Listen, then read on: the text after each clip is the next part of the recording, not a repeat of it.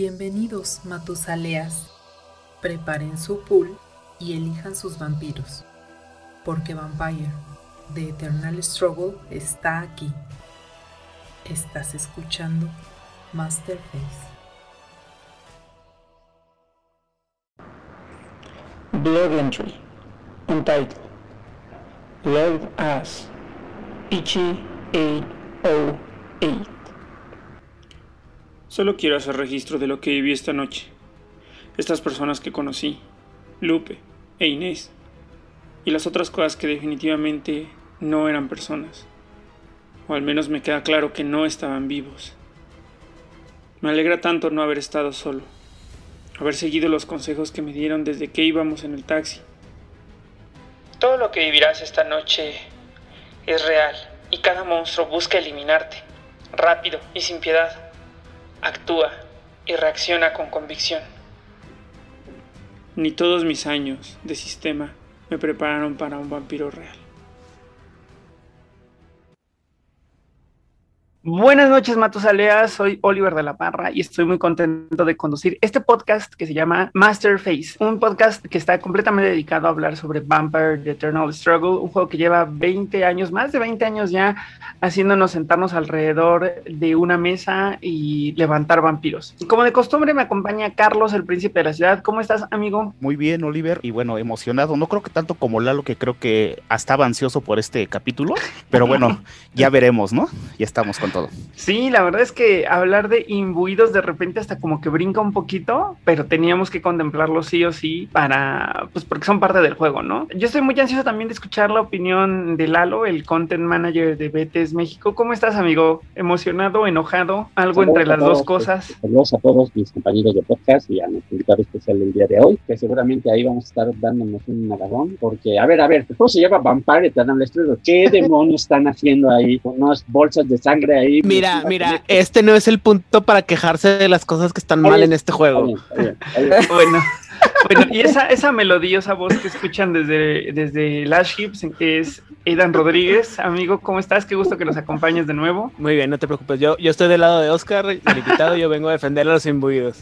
Bueno, pues o sea, es que han pasado tantas cosas en este juego que pues digo, en un momento tendremos esta discusión más profundamente, pero pues es real. También nos acompaña Luis, el, el representante del Club de los Juegos de Mesa, la Casa del Betes en la Ciudad de México. Amigo, ¿cómo estás? ¿Emocionado? ¿No tan emocionado? ¿Me? ¿Cuál es tu no, opinión? fíjate que estoy bastante emocionado, pero yo creo que más emocionado por el programa que vamos a tener hoy en sí que por el tema. Creo que nunca había estado tan emocionado por un programa de sobre algo que tengo muy pocas ganas de probar en juego. Pero, pues a ver qué tal, ¿no? Estoy completamente de acuerdo contigo. O sea, me emociona que, que tenemos visitas, me emociona el tema, me emocionan los encontronazos que puede haber, me emociona la plática que puede darse alrededor de, de, del tema. Y pues como ya se mencionó anteriormente, nos acompaña Oscar Andrés, eh, que es parte de la comunidad chilena de, del juego, y no solamente del juego, sino del hobby en general, porque también, si no me equivoco, le entra al rol. Andrés, ¿cómo- Oscar, perdón, ¿cómo estás? Cuéntanos un poquito de ti, qué gusto que estés con nosotros. Hola, muchas gracias por invitarme. Vuelvo a repetir eh, lo que dije a Carlos y a ustedes. Me siento como un fanboy porque lo escucho hace tiempo y estoy así como emocionado de estar aquí. Eh, yo entré a jugar vampiro gracias al que era el príncipe de Santiago en ese momento, Felipe, un amigo mío, Felipe Ordóñez, en Camarilla, en Camarilla dicho, con los mazos que regalan y ahí mi primer mazo fue un Malkavian de Ah, Dementación. ya, claro, claro, claro. Los estos, Hasta- los estos decks chiquitos que regalaron hace mucho tiempo, ¿no? Que eran como de prueba que tenían seis Exacto. vampiros y como treinta y tantas cartas, ¿no? Algo así. Claro, es como el inicio a, a- a esto, a meterse. Sí, claro. Prueba la primera vez es gratis y después ya sí. no gasta. Y desde siempre me han gustado lo- los cazadores. La venganza, eh, cuando salió la expansión de Imbuido, yo emocionado. Nunca gasté tanto como en Imbuidos. De hecho, nunca he gastado tanto como gasté en Imbuidos. Así que. ¿Y por qué te emocionaron más que, que los vampiros mismos? O sea, ¿era por un tema de gusto por el, el tema de Hunters por fuera de... de- era, ¿Fue eso en realidad lo que... Es correcto, yo por el juego de rol. Es que ha sido siempre me ha gustado el juego de rol. Hunter y demonio, pero demonio nunca ha salido Ya sé. como tal. Y demonio tengo tampoco muy po- Me saldrá acá. No, de eso no he muy poca conocimiento, pero eh, de Hunter sí mucho. Y por el juego de rol, eh, las cartas, bueno, se complementaban. Habían salido un par de ca- caza- cazadores antes, un par de Hunter que estaban anotados. Bueno, el de Alburton, ahí carta insignia. Y salió la expansión y emocionado. Además, poco atrás había salido Gena y son expansiones que se complementan súper bien. Oye, bien. pues sí, es real, ¿eh? sí se complementan muy bien. Te llegamos a ver también eventos ya lado de, de la expansión en la que llegaron los imbuidos. Y pues la verdad es que estamos contentos de que nos acompañes. eh, nos gusta Gracias. mucho. Ya llevamos varios, varios meses, no solamente sorprendidos, sino muy contentos de hasta dónde está llegando el contenido y tenerte aquí es prueba viviente de que estamos llegando a más oídos de los que tenemos en mente. Entonces estamos muy, muy, muy contentos de tenerte como invitado y pues que esto también nos abre y nos hermana, ¿no? Con la, nos abre la comunidad chilena y nos hermana con ellos porque pues nos gusta saber que se juega tanto allá y que de este lado también y que eventualmente nos topamos en torneos y todo eso y eso está bien cool. Pues una vez más, bienvenido amigo. Vámonos brevemente a las noticias para ya ponernos a, a- Yo ya quiero ver cómo se pelean, digo, yo ya quiero ver cómo platican sobre, sobre Hunter y sus cartas, que son una cosa ahí bien loca. Entonces, pues vámonos brevemente a las noticias.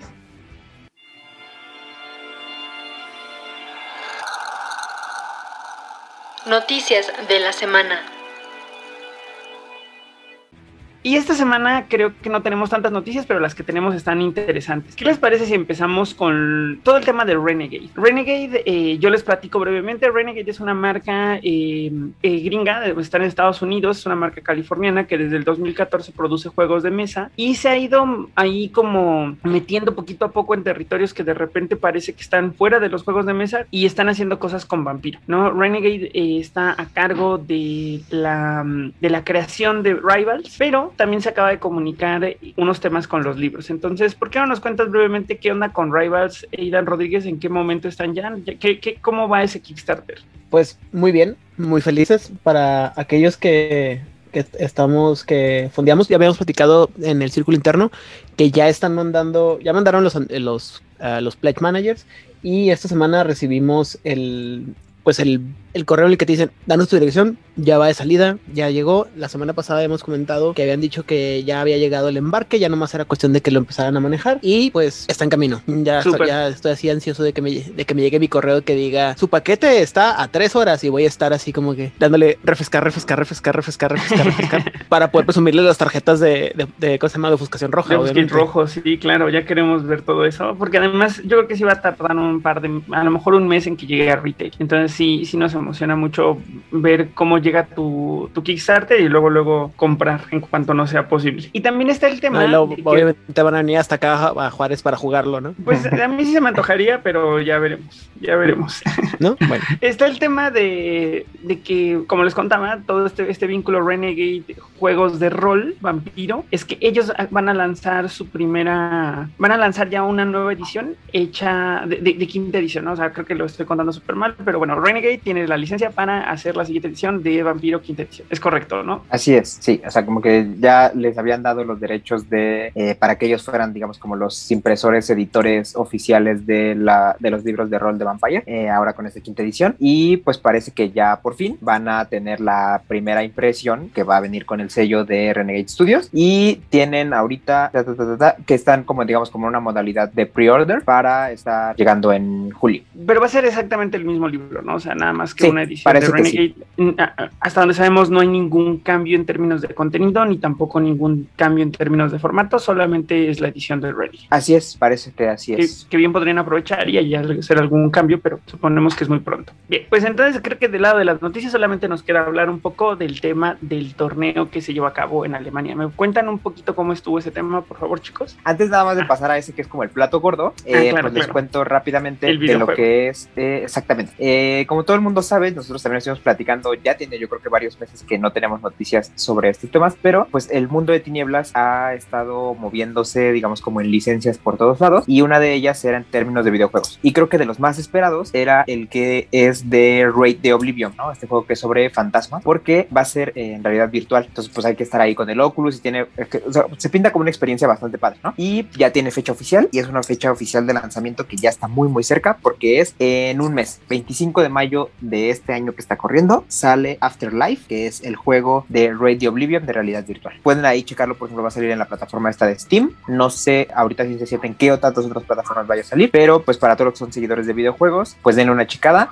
vean si ya, o sea, métanse a ver todo lo que puedan ver para ver si les van a dar ganas de comprarlo, de jugarlo, etcétera. Y pues a ver por ahí si la gente de Juárez by Night también se compra su copia y ver si los vemos en stream después, ¿no? Sí, este, como comentábamos antes de empezar el programa, es- estoy en proceso de ir a apropiarme, no no comprar, apropiarme de un Oculus para poder hacer este la, la adecuada transmisión. Así que me vean con los ojitos tapados y miren, hombre, está bien padre.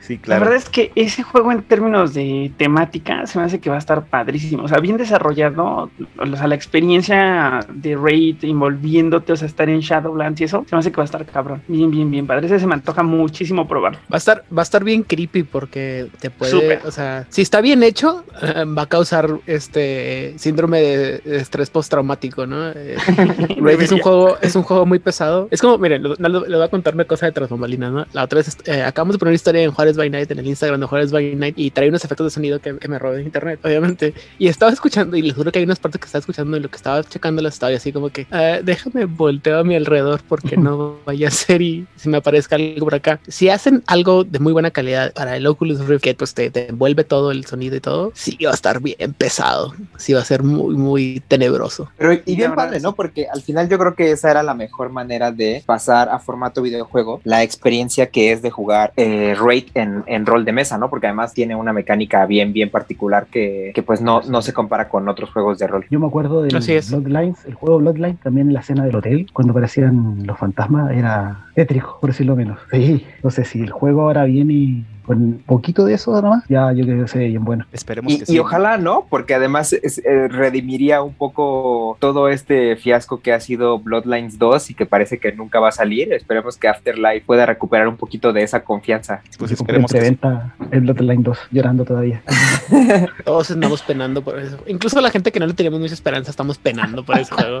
Sí, no manches. Porque además la poca esperanza que tenías fue de que saliera hace como unos cuantos meses, ¿no? O sea, tarde, pero tarde unos cuantos meses. Claro, no tanto tiempo. Entonces, bueno. Pero el de los lobitos. Eh, Qué tristeza. El de los lobitos ahí va, ¿no? O sea, Ah, estuvo bien padre, güey. Fue genial, estuvo bien padre, bien buena historia, buenos efectos, gráficas de última generación. O sea, fue un- No te o sea, burles. lo, lo- lo Está dice con mucho, sí. sar- lo dice con mucho sarcasmo, pero fue, pero lo disfrutaste mucho igual. Ah, sí, ya no, ¿cuál sarcasmo? ¿Cuál sarcasmo. Luis? Digo, hay que verla en su justa dimensión, o sea, es lo Pero- que hay y, y estuvo bueno, a mí, a mí me gustó. Hasta los finales me gustaron. Pero ya no hay que darle tantas vueltas si hablemos de Welcome Flames. Quiero saber cómo Muy estuvo bien, el muy torneo. bien. Pues Por el favor. Walk, Walk of Flames fue un torneo que organizó la comunidad alemana de Bethesda y se jugó el fin de semana que acaba de pasar, que bueno, que acaba de pasar al momento que estamos grabando esto, que fue básicamente el domingo 18 de abril. Fue un torneo que además estuvo anunciado desde por lo menos unas tres semanas antes de que tuviera lugar el- la- las mesas. Fue una invitación abierta para toda la comunidad de Bethesda en esta misma dinámica de que pues estamos jugando por Lucky, entonces todo el mundo puede entrar mientras le acomode el horario y esté todo listo, pues entre, ¿no? Pero bueno, yo participé, esta vez eh, fui el único mexicano y fue una experiencia bien padre, al menos las primeras dos rondas, o sea, muy bien, muy divertido, eran dos mesas y final, jugadores muy muy buenos, me tocaron mesas muy muy cerradas en el que sin que hubiera misplays ni nada, o sea, al- de estar al filo de la, de la silla pensando muy muy fuerte en cuáles eran las jugadas que había que hacer, todo muy muy padre. Pero la final tuvo muchísima muchísima controversia, porque en este momento ustedes creo que todavía van a poder ver la final como fue transmitida en el canal de Twitch, en el momento digamos como se hizo transmisión en vivo. Además de eso, muy pronto, si no es que para el día que esto salga publicado, ya también estará disponible nuestra propia versión con la narración en,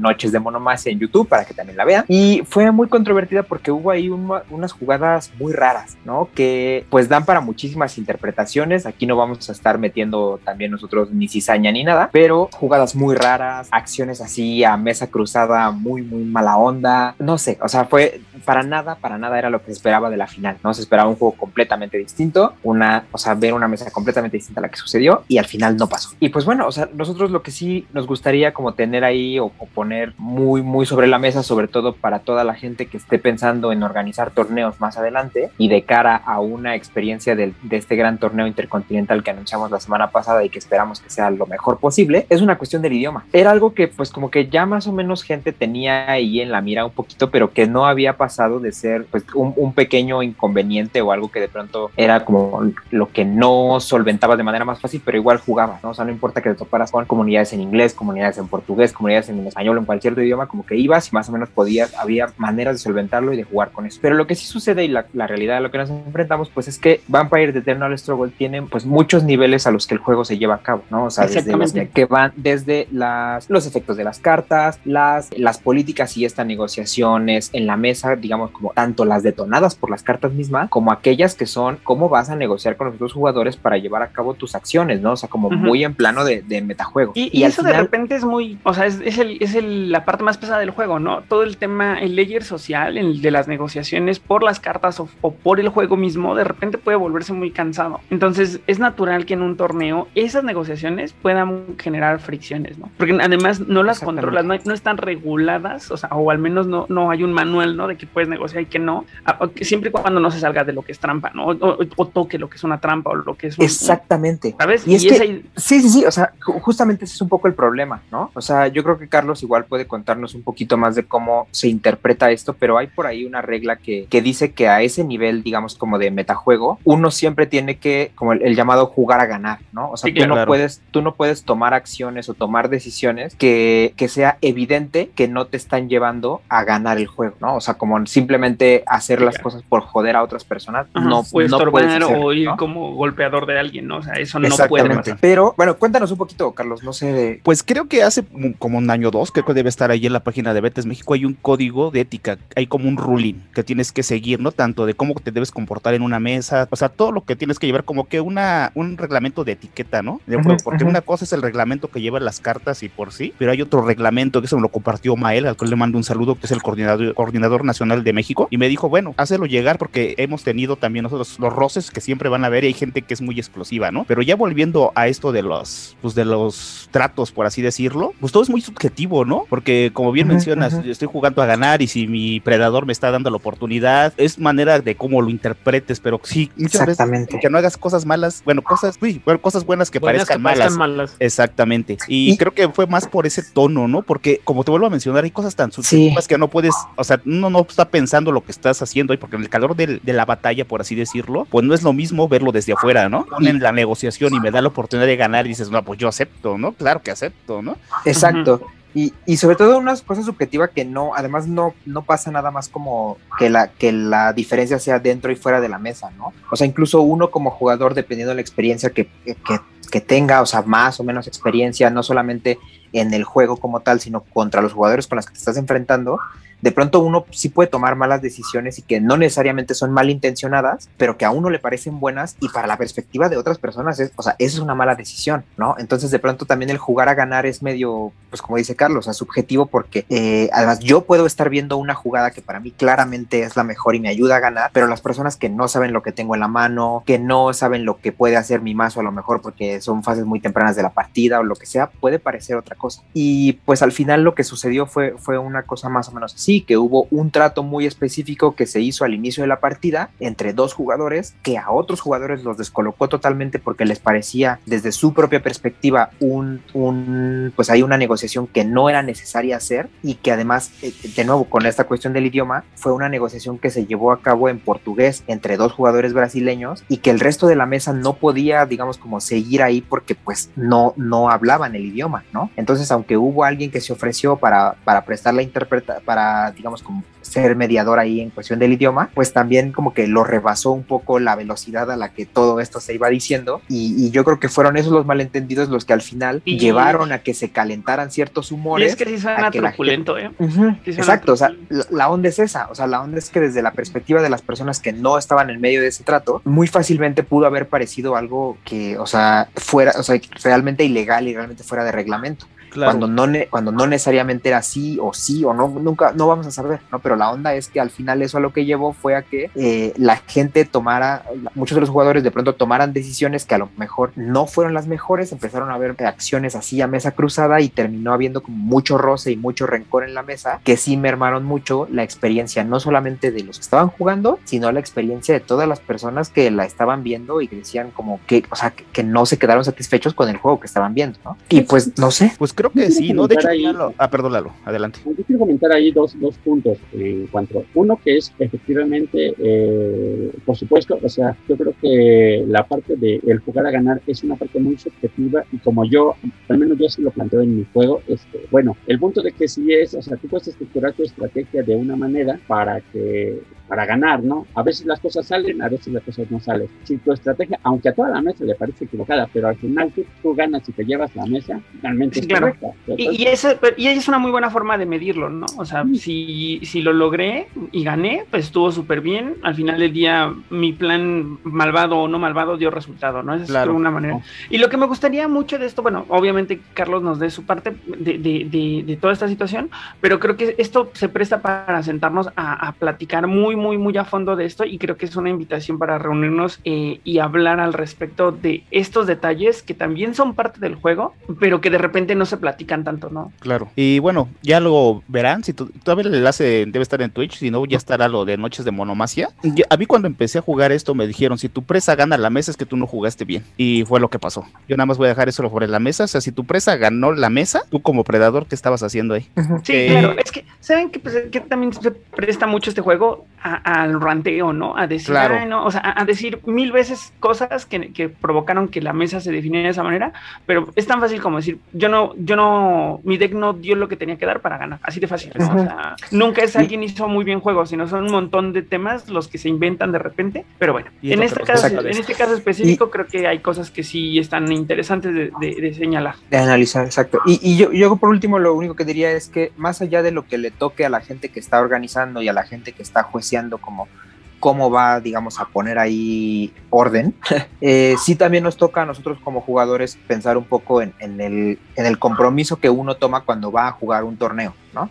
Ujú. O sea, que al, que al final nos implica el tener Claro. un poco más de cabeza fría que en las mesas casuales. Claro, eso Este, es un mindset completamente diferente. Exacto. Y ahora, con esta cuestión del, del juego en línea, del juego en Lucky y del- de todo el idioma, yo creo que sí es importante el que nosotros como jugadores tomemos un compromiso de decir en qué idioma se va a jugar ese torneo y si yo soy capaz de ir y jugarlo, asumiendo todo lo que implica. O sea, lo que implica el que, el que a lo mejor no voy a entender las negociaciones que están sucediendo y cómo yo voy a afrontar eso, Sí, cómo voy a hacer que el resto de la mesa afronte el hecho de que a lo mejor no me pueden entender. Y si no soy capaz de, de, participar así, con esas condiciones, pues yo creo que es mejor no hacerlo, ¿no? Estoy completamente de acuerdo contigo. Creo que es en gran medida un tema de madurez y de, de autoentendimiento de las autoentendimiento y entendimiento de la situación. ¿no? O sea, creo que estoy completamente de acuerdo con cómo cerramos esto. Pues ahora sí, chicos, vámonos a hablar sobre los imbuidos. Este, este misterioso set de cartas. Si quieres adquirir producto para jugar Vampire The Eternal Struggle, contáctanos en nuestras redes sociales. ¿Y qué les parece si arrancamos con Aidan Rodríguez contándonos un poco sobre los imbuidos en el mundo de World of Darkness? De todos modos, contamos con el apoyo de Oscar también, que seguramente querrá ahí a- sumar, porque pues, entiendo que también es muy, muy, muy clavado del juego de rol. Entonces, que Aidan nos dé su, su, su parte y luego Oscar que ahí complemente con detalles que él considere interesantes. ¿Quieres saber más sobre Vampire the Masquerade? Escucha Juárez by Night del Círculo Interno y descubre todo lo que tiene World of Darkness. Disponible en Spotify y otras plataformas. Bueno, bajo advertencia que seguramente me van a acusar mis compañeros de que me hace falta un episodio en Juárez by Night de esto. Efectivamente, me falta un episodio hablar de los, eh, de los imbuidos a profundidad. Pero bueno, los imbuidos son, eh, en, en corto, los personajes con los que juega uno cuando juega el juego de Cazador la Venganza o en inglés Hunter the Reckoning. ¿Por qué se llaman imbuidos? Por el simple hecho de que a, la- a todos ellos se les aparecen unas criaturas conocidas como los mensajeros que les dicen, hey, es hora de que te pongas las pilas y te pelees con toda- todas las cosas naturales. Tras vis- visita, visita tras la cual los personajes tienen la capacidad de percibir a sobrenaturales y empezar a desarrollar habilidades con los que los pueden enfrentar.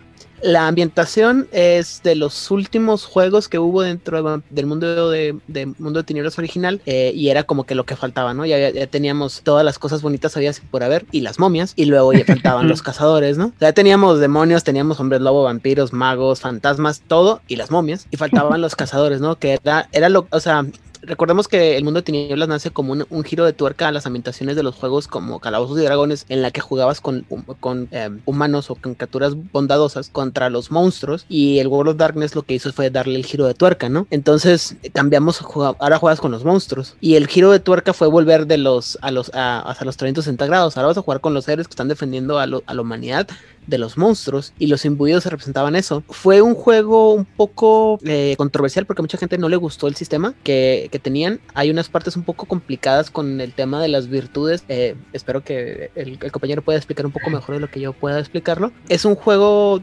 difícil de jugar. Es un juego con una, una serie de... de- es una- unas, los libros son muy limitados. Son como 10 libros, si no me equivoco. Son, no son tantos. Hay tres o cuatro novelas de... De ¿Cómo se llama? De...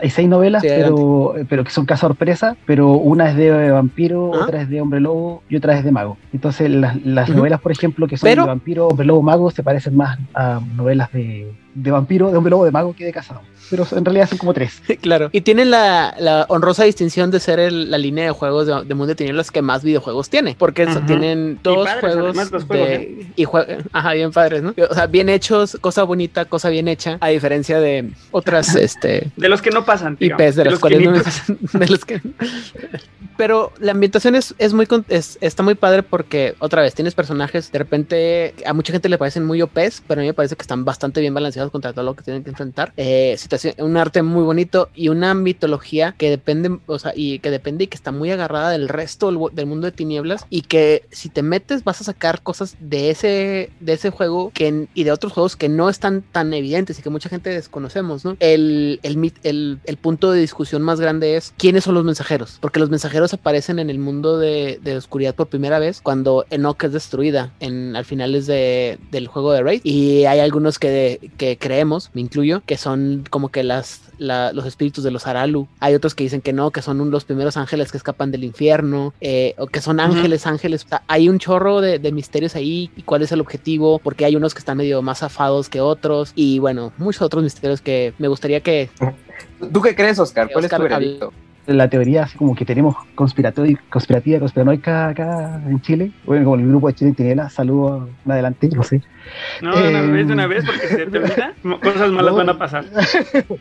Eh, es, por ejemplo, eh, que tenemos mucho eh, conversación con el narrador de Demonio, entonces, eh, y también con el de Mago, que Mago, es- estos son como juegos construidos por la metatrama más que algo específico, el, Ujú. el de Cazador, siempre lo he visto así. Y la teoría que tenemos más así como acertada habla con respecto a los primeros ángeles, los tres que no que no bajaron por decirlo de alguna forma y que calza justamente con las tres virtudes, con el cero, la misericordia y la visión.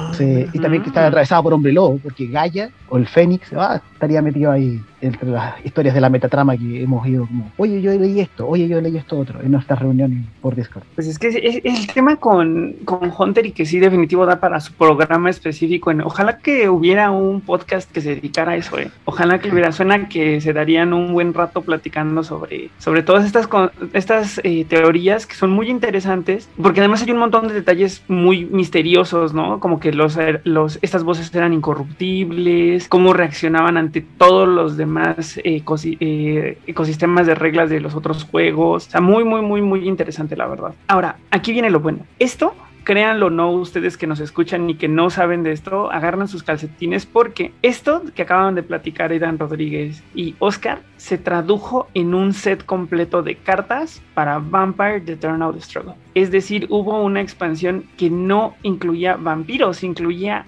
hunters, incluía estos imbuidos, sus propias cartas, sus propios poderes, reglas muy similares, pero también reglas nuevas que, que cambiaron el contexto del juego dramáticamente, dramáticamente. Y aquí me gustaría empezar con los invitados y decirnos, Oscar, tú, tú empezaste jugando, eh, nos contabas en la introducción que tú empezaste a jugar con Camarilla. Cuando y con un clan Malkavian, además que es un arquetipo bastante claro y con, o sea, para quien nos escucha me entenderá muy bien lo que significa jugar con Malkavian. Pero entonces, cuando esto llega, cuando tú te enteras que va a salir eh, este set de imbuidos, ¿cuál fue tu primera impresión? ¿Qué, fue lo primero que pensaste? Nos gustaría mucho conocer esa, esa situación. Que, que pensé fue mi billetera, dolor. Dolor de bolsillo, pero después es como ya, vamos, menos mal que en ese entonces ya tenía mis trabajitos de fines de semana mientras estudiaba, así que vamos, vamos que se puede, pero yo muy, muy emocionado. De hecho, eh, igual siempre el comentario clásico cuando saco el mazo es como, voy a jugar contigo, o, este juego se llama Vampiro, es como ya acostumbrado un poco a eso. Pero yo me emocioné mucho cuando salió y justamente pensé en, el juego de rol y me acordé de los libros de Creo y ojalá que venía de los personajes y todo lo que está asociado al juego. maravilloso, maravilloso. Yo, yo ahí quiero preguntar algo, no solamente a Oscar, sino a, a todos en general. Porque hasta donde yo tengo entendido, eh, cuando salió esta expansión de los, de los imbuidos, salió como todo un evento que cubría al, al, World of Darkness, ¿no? O sea que hasta creo que era un momento en el que había como años temáticos en la publicación de los libros y justamente fue que era el como el Year of Reckoning cuando salió, ¿no? O sea, como no sé si, o sea, como alrededor de, de todo eso que había, o sea, sí había como una especie de, de mood general como de todo va a estar lleno de imbuidos. Es lo que pasa con eso y seguramente Aidan y, Oscar van a profundizar, van a poder profundizar en esto, es que si era tal cual un año muy temático en el cual se buscaba llevar a los imbuidos al entendimiento. O sea, sí, eh, existía el core book y existían los libros de credos y existían libros clásicos para, o sea, el clásico libro para que tú entendieras el, juego de los, desde Hunter, ¿no? Pero también había otros libros que te permitían hacer, no un crossover como tal, pero sí un entendimiento de cómo los imbuidos influían en todo el en toda la metatrama todo el metajuego. Entonces, y seguro Oscar puede aportar más aquí de qué libros fueron y eso, pero básicamente eso es lo que estaba ocurriendo. O sea, sí veíamos a los Hunters en todo. O sea, yo por lo que he leído, el, el primer indicio eh, así como de Hunter, tiene que ver eh, no solamente con el año de la venganza, sino también con la semana de las pesadillas. claro, es correcto. Con la del despertar de Ravnos, que ahí supuestamente hay en la zona de pesadilla un primer imbuido que como que observa, que no te dan a entender bien, pero como que está observando, y después eh, la creación de la Hunternet, y ahí justamente el año de la, de, la venganza aportando mucho más material. Cuando se infiltran eh, el, el, proyecto Orpheus en la Hunternet y empiezan a tener contacto con el proyecto Orpheus, cuando, y así va creciendo el mundo. Pero la verdad que el año el año de la venganza fue trajo hartas cosas bien emocionantes, por lo menos para mí. Sí, bueno, el año de la venganza es un año bien interesante dentro de los libros que salen. Recordemos que White Wolf tenía estas temáticas anuales en las que sacaban varios libros que iba por un, por un este, una temática, valga la redundancia. En este caso, eh, el año de la venganza empiezan con varias historias y varios libros que terminan en la creación de lo que va a ser después el, Hunter the Reckoning o, el año, o Hunter la venganza, Cazador la venganza, perdón. Y es, aquí es cuando salen libros como El tiempo de la sangre delgada, el, eh, libro de la herejía cainita para Vampiro la Edad, la Oscura, eh, Furia a través de los cielos, eh, La guía a la tecnocracia, el Ends of Empire, que es con el que acabamos Raid, el, el, Olvido. Este libro no lo conocía, pero se llama La suerte de los tontos, el camino del, común para Changeling. Para Changeling. Y terminamos con el libro de Hunter the Reckoning, ¿no? ¿Qué es lo que estamos pasando? Estamos poniendo todos estos, estos uh, eventos apocalípticos en los que al final nos llegan y nos dicen, ¿saben qué, chavos? Se les acabó la fiesta, ahora nos toca a nosotros. ahora, los, ahora vamos a, o sea, ya los, los monstruos tuvieron toda la oportunidad, todo el tiempo de hacer su desorden. Ahora viene, por eso, por eso es el reckoning. Reckoning en inglés es una, es una palabra un poco complicada porque implica no solo que hay algún tipo de, sufrimiento, sino como de pagar lo que debías. ¿Sí? Es como eh, eh, de ajuste de cuentas. Y como que abusaste demasiado, ¿no? Sí, eh, les digo, la, traducción que yo, que yo usaría sería ajuste de cuentas, pero Cazador el ajuste de cuentas sería como que un título muy largo. Entonces, la idea es esa, ¿no? es, ya llegó la, o sea, ya, todo lo que tú, tú sembraste ahora toca cosechar y vas a ver ahora las cosas, ¿no? Entonces, todos estos libros es el tema de, no solamente de lo, de que, que se está sacando el fin del mundo, sino que todo lo que está pasando es la consecuencia de todo lo que hiciste anteriormente, ¿no? Entonces, hay, eh, por eso la, el, una guía a la tecnocracia, que eran los, malos o de, la, de, Mago, eh, todo este aspecto profético y ah, apocalíptico de Rage Across the Heavens para Hombre Lobo, el final de Imperio para Wraith the Oblivion, que es cuando los, em, los espectros se levantan en masa y, parece, y se nos acaba literal Estigia. Eh, y, al final, pues los cazadores, que como bien comenta Oscar, pues ya, se formó la Hunternet, ya se empezaron a, ver los cazadores, pero se empiezan a organizar y empiezan a atacarnos. Entonces ya empujamos mucho hacia un lado y ahora viene la, hora, la ola para el otro lado, ¿no? Y es un tema de bien interesante porque creo que muchas de las cosas que mucha gente identifica con lo que es como que lo más dramático del, del mundo de World of Darkness pasa en el año de, de la, de la venganza. Es correcto. Y todo esto nos sirve para entender en qué condiciones, en qué contexto llega esta expansión, que si bien el mundo de World of Darkness, del juego de rol, eh, tiene sus reglas y sus sucesos y todo, esto se traduce, todo esto, esto que está pasando se traduce en la llegada de los imbuidos al juego de Betes, es decir, también ya se pasaron de lanza en Vampire, o sea, ya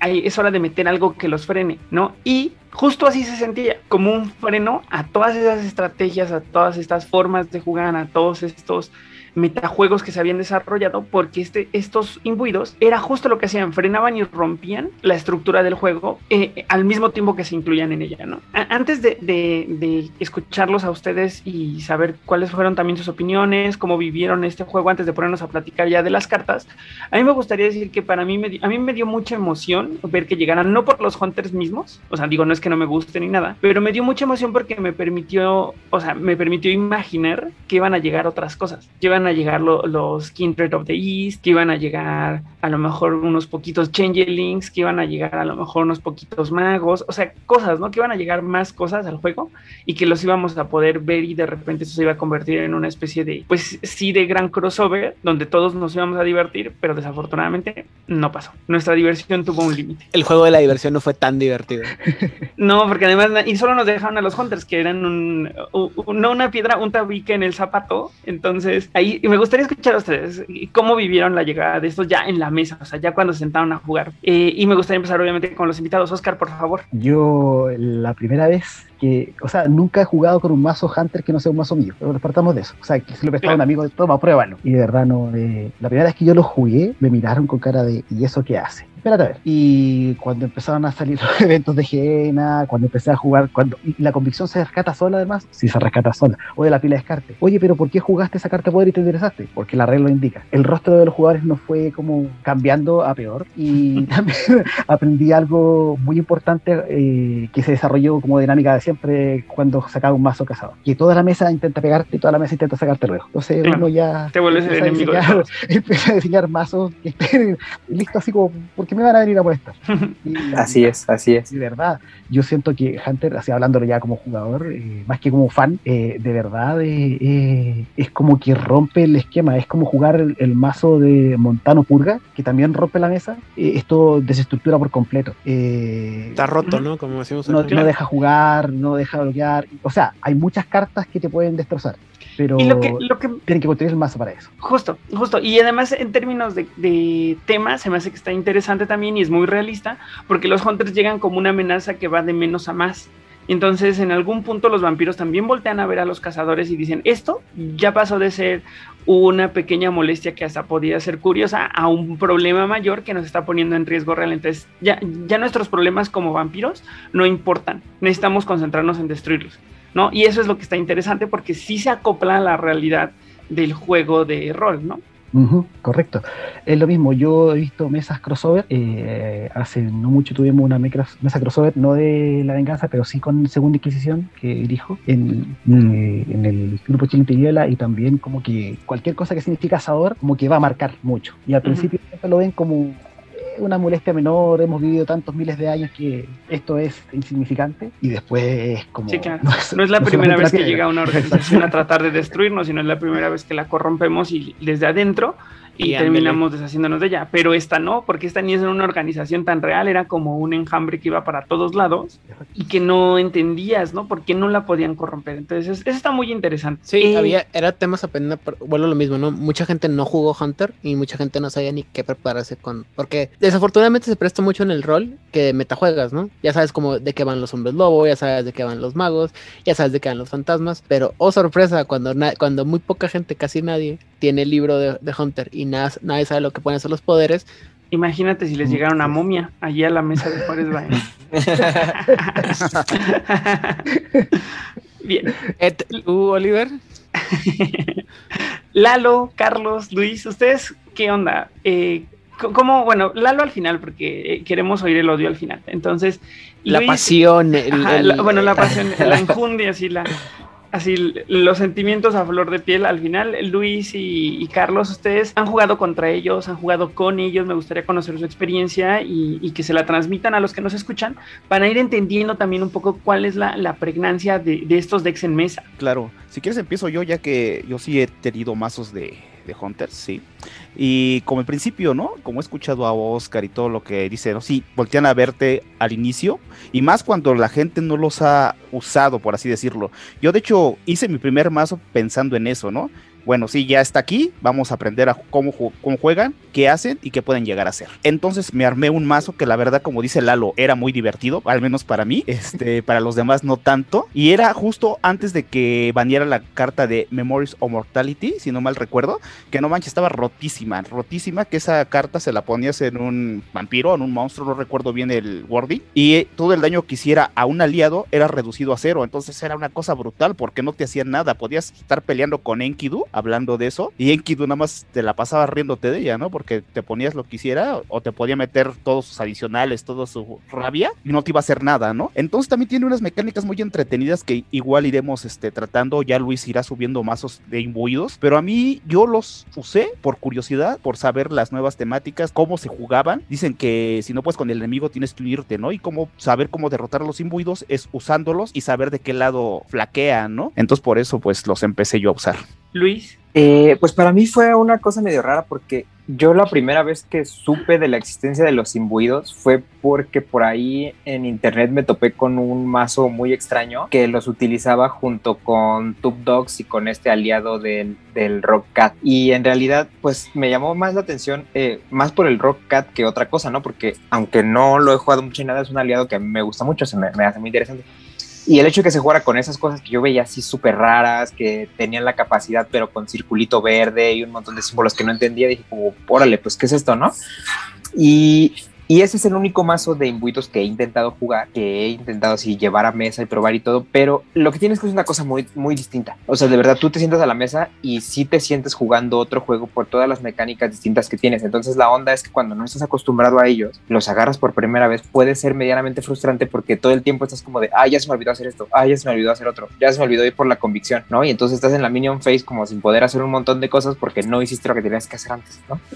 Y fuera de eso, ya después cuando me tocó jugar en contra de ellos, pues sí, efectivamente se siente muy distinto el jugar en contra cuando ya sabes, cuando ya los has jugado, porque sabes cuáles son las cosas que más te duelen y sabes cuáles son las cosas de las que sí vale la pena gastarte tus recursos y en cuáles no. Pero eh, sí termina siendo un juego como muy frustrante jugar en contra de ellos y ni siquiera es tanto porque estén muy rotos, porque me queda claro que hubo un momento del juego en el que sí lo estaban, sobre todo con esa carta que dice Carlos y otra que ahorita voy a mencionar que también banearon, que los volvían una cosa así súper dominante en las mesas. Pero después de que esas fueron baneadas, se vuelven muy molestos de jugar, insisto, no porque estén rotos, sino porque hay un montón de cartas que salieron antes y también que salieron después de esta expansión que justo no vienen listas para jugar contra esto. O sea, ahorita vamos a explicar las reglas específicas de cómo funcionan, pero, o sea, para, de entrada todas las cartas que dicen contra un vampiro, un vampiro no sé qué, no sirven, contra, no sirven con ellos. Entonces, de pronto claro. tú puedes tener así armado tu mazo, te toca el mazo de imbuidos en la mesa, te toca enfrente, te toca atrás y la mitad de las cartas de tu mano no las puedes jugar porque no sirven, no, no pueden hacer el efecto frente a ellos. Entonces, eso es lo que se vuelve más frustrante. Y si encima de todo le pones que esos mazos juegan como con 25 gejenas porque a ellos no les hacen nada más que bajarles las cartas que tienen en la mano, mientras tú sufres porque necesitas resolver como 50 mil efectos y otros montón de cosas que no puedes hacer, pues se vuelve un dolor de cabeza, ¿no? Entonces, yo creo que esa es la, la parte más frustrante, pero al mismo tiempo puede ser emocionante porque creo yo que por ese mismo odio que se les tiene, no son muy explorados, ¿no? O sea, hay un montón de cosas que podrían hacer y que no vemos en mesas porque digamos como que la, la receta, la fórmula eficiente es una y esa es la que se juega, ¿no? Es correcto, es correcto. O sea, creo que, como dice Oscar, ¿no? Cuando armas algo de este estilo, ya tienes que mentalizado a que vas a echarte la mesa encima, ¿no? O sea, es parte como de, del mindset que necesitas para crear un, un deck de, y obviamente conseguir las cartas, ¿no? Porque creo que además no circulan en el mismo nivel que las cartas de, de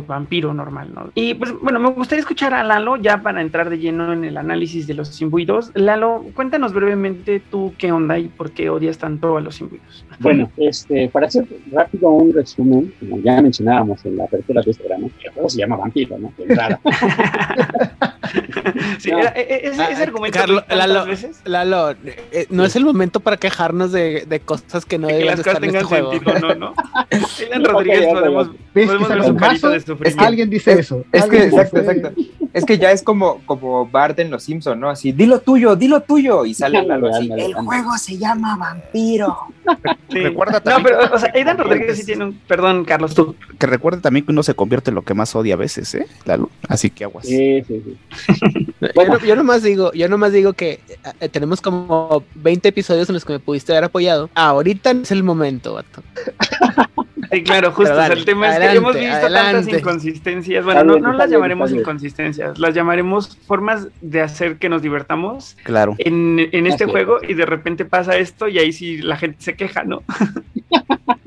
Ok, bueno, este, como comentaba, ¿no? Es- fíjate que sucede un, un poco porque, como mencionaba tanto ahorita Oliver, efectivamente, esta expansión, que fue un paquete como completito, un set completo de, de las expansiones, fue uno de los que, al menos yo, no sé, Carlos afortunadamente sí pudo conseguir, pero yo no, te, no nunca, nunca, nunca lo vi así, nunca vi un paquete, o sea, ni siquiera un sobre de imbuidos en la Ciudad de México, yo nunca, nunca pude conseguir eso, como ya, ya sabemos que en esos tiempos antiguos, en que de repente había gente que enajenaba los productos que llegaban y no, no había manera de conseguirlos. Bueno, de, de entrar ahí eh, fue una de las cuestiones de las que yo nunca tuve ni un acercamiento con los imbuidos.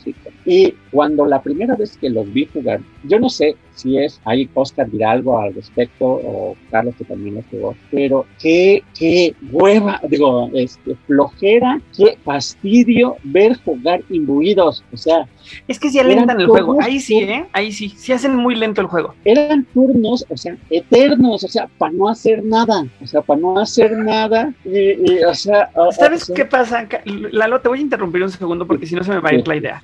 Es que ese, ese juego, el juego de los imbuidos, hacía un, un, hay un cortocircuito cabrón, especialmente en el ritmo de juego que se tiene en México. ¿Sabes? sí, Porque sí. México es muy para adelante todo. Muy, muy, muy, bueno, normalmente, ¿no? O sea, y este juego de me equipo, me pongo, hago, eh, le compro un vestido nuevo a mi Stacy Malibu. O sea, eso, eso para nada era el, el- y, y que los imbuidos hacen que el juego se sienta, que no lento, bueno, sí lento para nuestro estilo de juego, pero es que era como estaba, in- how it was intended to be, ¿saben? Entonces nos hacía mucho choque mental a nosotros porque no tenía nada que ver, pero en otros países, y aquí me gustaría mucho también escuchar a, a Oscar, si en otros países generaba este feeling de que alentaba las cosas o se sentía como que sí encajaba con el paso que llevaba el juego. A ver, cuando salió el juego, eh, el meta local ya no participó tanto, tanto actualmente con la comunidad, porque bueno, con la pandemia y antes de eso, trabajo, la vida, etcétera.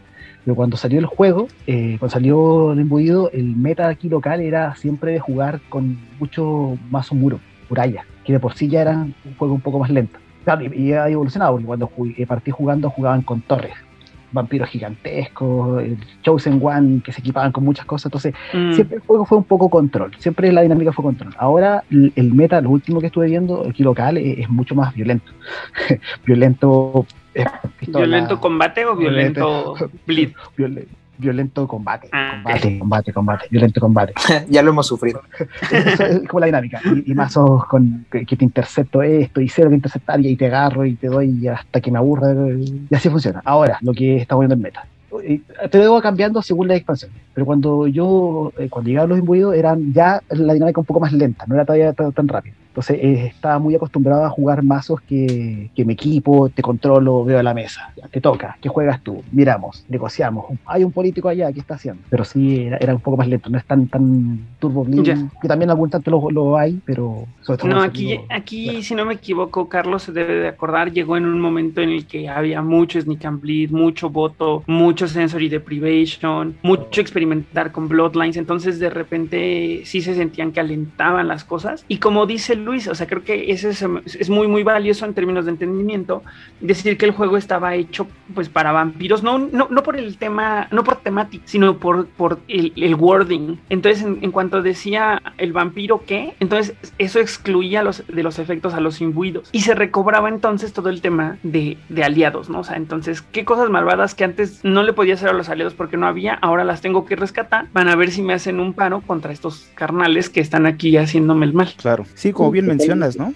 Llegaron en un momento en que nosotros jugabas con alguien que en un turno te lidiaba a 13 o 14, o que aventaba unas votaciones tremendas, ¿no? O sea, o sea, tenía Ventrus que te hacían una votación, se enderezaban, te blideaban y te hacían cosas horribles, ¿no? Entonces, para cuando llegó esto, pues sí se manejaba bastante lento en ese momento. Ahora ya no he visto muchos en las últimas meses que tuvimos físicamente antes de la pandemia, pero bueno, igual regresan después y veamos qué, qué pueden ofrecer, ¿no? Porque tampoco Sí. eran muy comunes, ¿eh? O sea, No, no, no, no eran muy comunes. Por varias razones, ¿no? Que ya hemos explorado, pero sí, efectivamente no eran muy comunes. Pues chicos, miren, la verdad es que creo que ya queda muy claro entre nosotros y para las personas que nos escuchan cómo estaba el contexto Hunter cuando llegaron y cómo se fue desarrollando. Me, interesa mucho que empecemos a analizar las cartas porque para mí va a ser como un viaje al pasado y tengo muchas ganas de platicarlas con ustedes. Entonces, eh, vámonos a las cartas de, de los imbuidos y pues ya hay que Luis nos platique. Si eres fan de los juegos de mesa o quieres descubrir más de este hobby, escucha el podcast de Jugador Casual, disponible en Spotify y otras plataformas.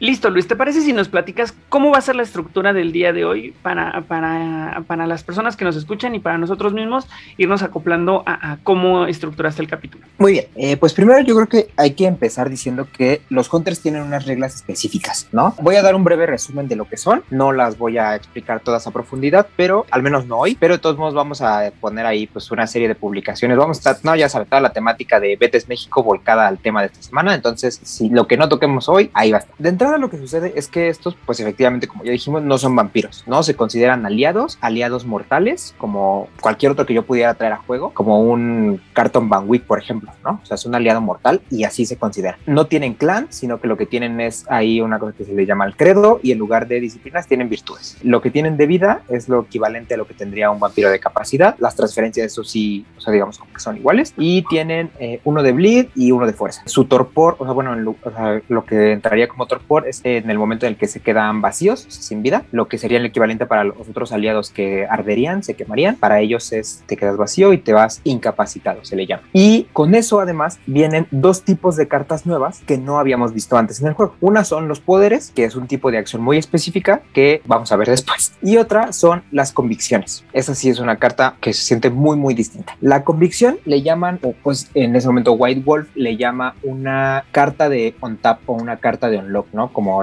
porque es en esa fase durante la que se juega. Solo hay tres de estas cartas que son React with Conviction, eh, Second Sight y Strike with Conviction. Ahorita las voy a explicar, pero básicamente la mecánica en general de las convicciones es esta. Cuando un imbuido entra al juego, o sea, porque digamos como que por en la influence phase, ¿no? Como por este método de que le influenció el de paz de tu sangre y sale el, el imbuido a juego, tú puedes ponerle una carta de convicción que salga de tu mano o que salga del Ash Heap o que salga de la librería. Tú escoges y le pones la que tú quieras. Después de eso, durante cada fase de unlock, tú le puedes poner una convicción adicional que salga de tu mano o de la ship. Ahí ya no puede ir el árbol, de tu mano o de la ship. Y las convicciones, pues cada una tiene un efecto en específico, pero además de eso, sirven para pagar la mayoría de cosas. Porque aquí los imbuidos, las cosas no les cuestan sangre, lo que les cuestan son, ni les cuestan vida, les cuestan convicciones. O sea, si tú quieres jugar una carta de combate, una carta de acción, puede ser que vaya sin costo o puede ser que te cueste el quemar ciertas cartas de convicciones para poderla jugar. Eso es básicamente para lo que, lo que funciona. Entonces, pues era una mecánica distinta porque de entrada es una mecánica con la que no puedes interactuar. O sea,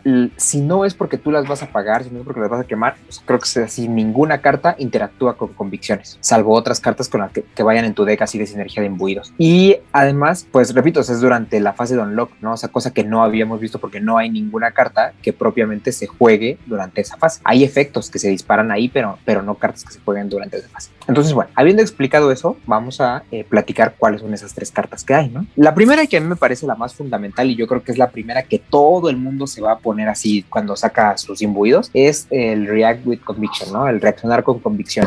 ¿Por qué? Porque hace esto, o sea, dice que cuando un efecto fuera a cambiar el controlador de este imbuido en juego o que se anuncia, o sea, cuando esa carta se juega, cuando esa carta, cuando esa acción se anuncia, tú lo que puedes hacer es quemar esa convicción para cancelar ese efecto, lo cual es muy, muy importante. ¿Por qué? Porque recordemos que los imbuidos son aliados y pues más allá del chiste de que nos robamos a Aidan, sabemos que hay un montón de acciones que se pueden robar aliados uh -huh. o que pueden hacerlos arder o que pueden, ¿no? Hacerles muchas cosas. Entonces, el tener esta carta que te protege de que te hagan un, eh, un entrancement al inicio, o sea, sacando tu primer imbuido y se te acabe el juego para siempre, eso es lo que te va a proteger. Entonces, es la primera cosa que tienes que ir a buscar siempre, siempre, siempre que sacas tus imbuidos. Además de eso, tiene un efecto adicional que es que tú la puedes quemar para cancelar una acción directa contra eh, el imbuido que la tiene, siempre y cuando esa acción requiera quimerismo, dementación, dominate, presence o serpentis. O también puedes cancelar un strike que requiera cualquiera de esas disciplinas que juegue un minion en combate. ¿Por qué esas disciplinas? Pues de nuevo, porque son las, las disciplinas que más daño le hacen a los aliados, ¿no? El quimerismo, eh, aunque es más caro, pero hay, por ejemplo, el, el Sensory Deprivation te lo puede quemar de entrada, ¿no? Dementación también tiene cosas para robar aliados, Dominate también, Presence igual, y Serpentis hay unos que te los roba y otros que te los convierte en otras cosas para que usen los setitas, ¿no? Entonces, pues muy atinado ahí, ¿no? O sea, eso va a proteger a tus imbuidos eh, siempre. Sí, que eso era como lo primero que tenían que arreglar, ¿no? Toda, todo el tema de vulnerabilidad a través de lo que se había construido a través de los años. Ahora, eh, perdón, eh, igual depende eh, de la construcción de más, porque, por ejemplo, cuando llevas a imbuidos como aliado en un mazo, no sé, eh, hay una que se utiliza mucho que tiene más uno al sangrado. Muchas veces uh -huh, también uh -huh. partir, pero en vez de con esa carta, sino con segunda visión, porque tienes un vampiro o un, un minion de capacidad 3, 4 que tiene más uno al sangrado y más uno al sigilo. Entonces, claro. a veces te puede dar una partida muy rápido, sobre todo para uh -huh. ganar el leche y para poder empezar a controlar un poco más la mesa. Entonces, ahí depende de la sentada o, o contra que estés jugando. Sí, eso, eso, eso tiene razón, Oscar, ¿no? O sea, yo, yo menciono esto porque, digamos, como que en el arquetipo más básico es la primera que voy a sacar, pero sí es muy cierto que algo importante a mencionar y que vamos a ver después cuando veamos la cripta es que los imbuidos todos son muy chiquitos, ¿no? O sea, los más grandes que hay son de capacidad 6 y de ahí para abajo. Entonces, al menos en la salida te da, o sea, y en la teoría, pues te, te da para una oportunidad de juego muy, muy rápido. Ya sea, o sea, para que te vuelvas muy ofensivo o para que termines armando tu juego defensivo mucho antes de lo que podrían armarse otros mazos con vampiros, ¿no? Y para eso están las siguientes dos convicciones, que como bien dice Oscar, la primera es el segunda visión, ¿no? El second sight, que lo que hace es que el imbuido la puede quemar para ganar cualquiera de los dos efectos, que es para ganar uno de intercept contra monstruos, que básicamente monstruos es una, una palabra clave que entra en esta expansión específicamente y que se refiere a todo lo que no sea mortal o animal, ¿no? O sea, aliados, retainers y evidentemente vampiros que no sean animales ni mortales se consideran monstruos.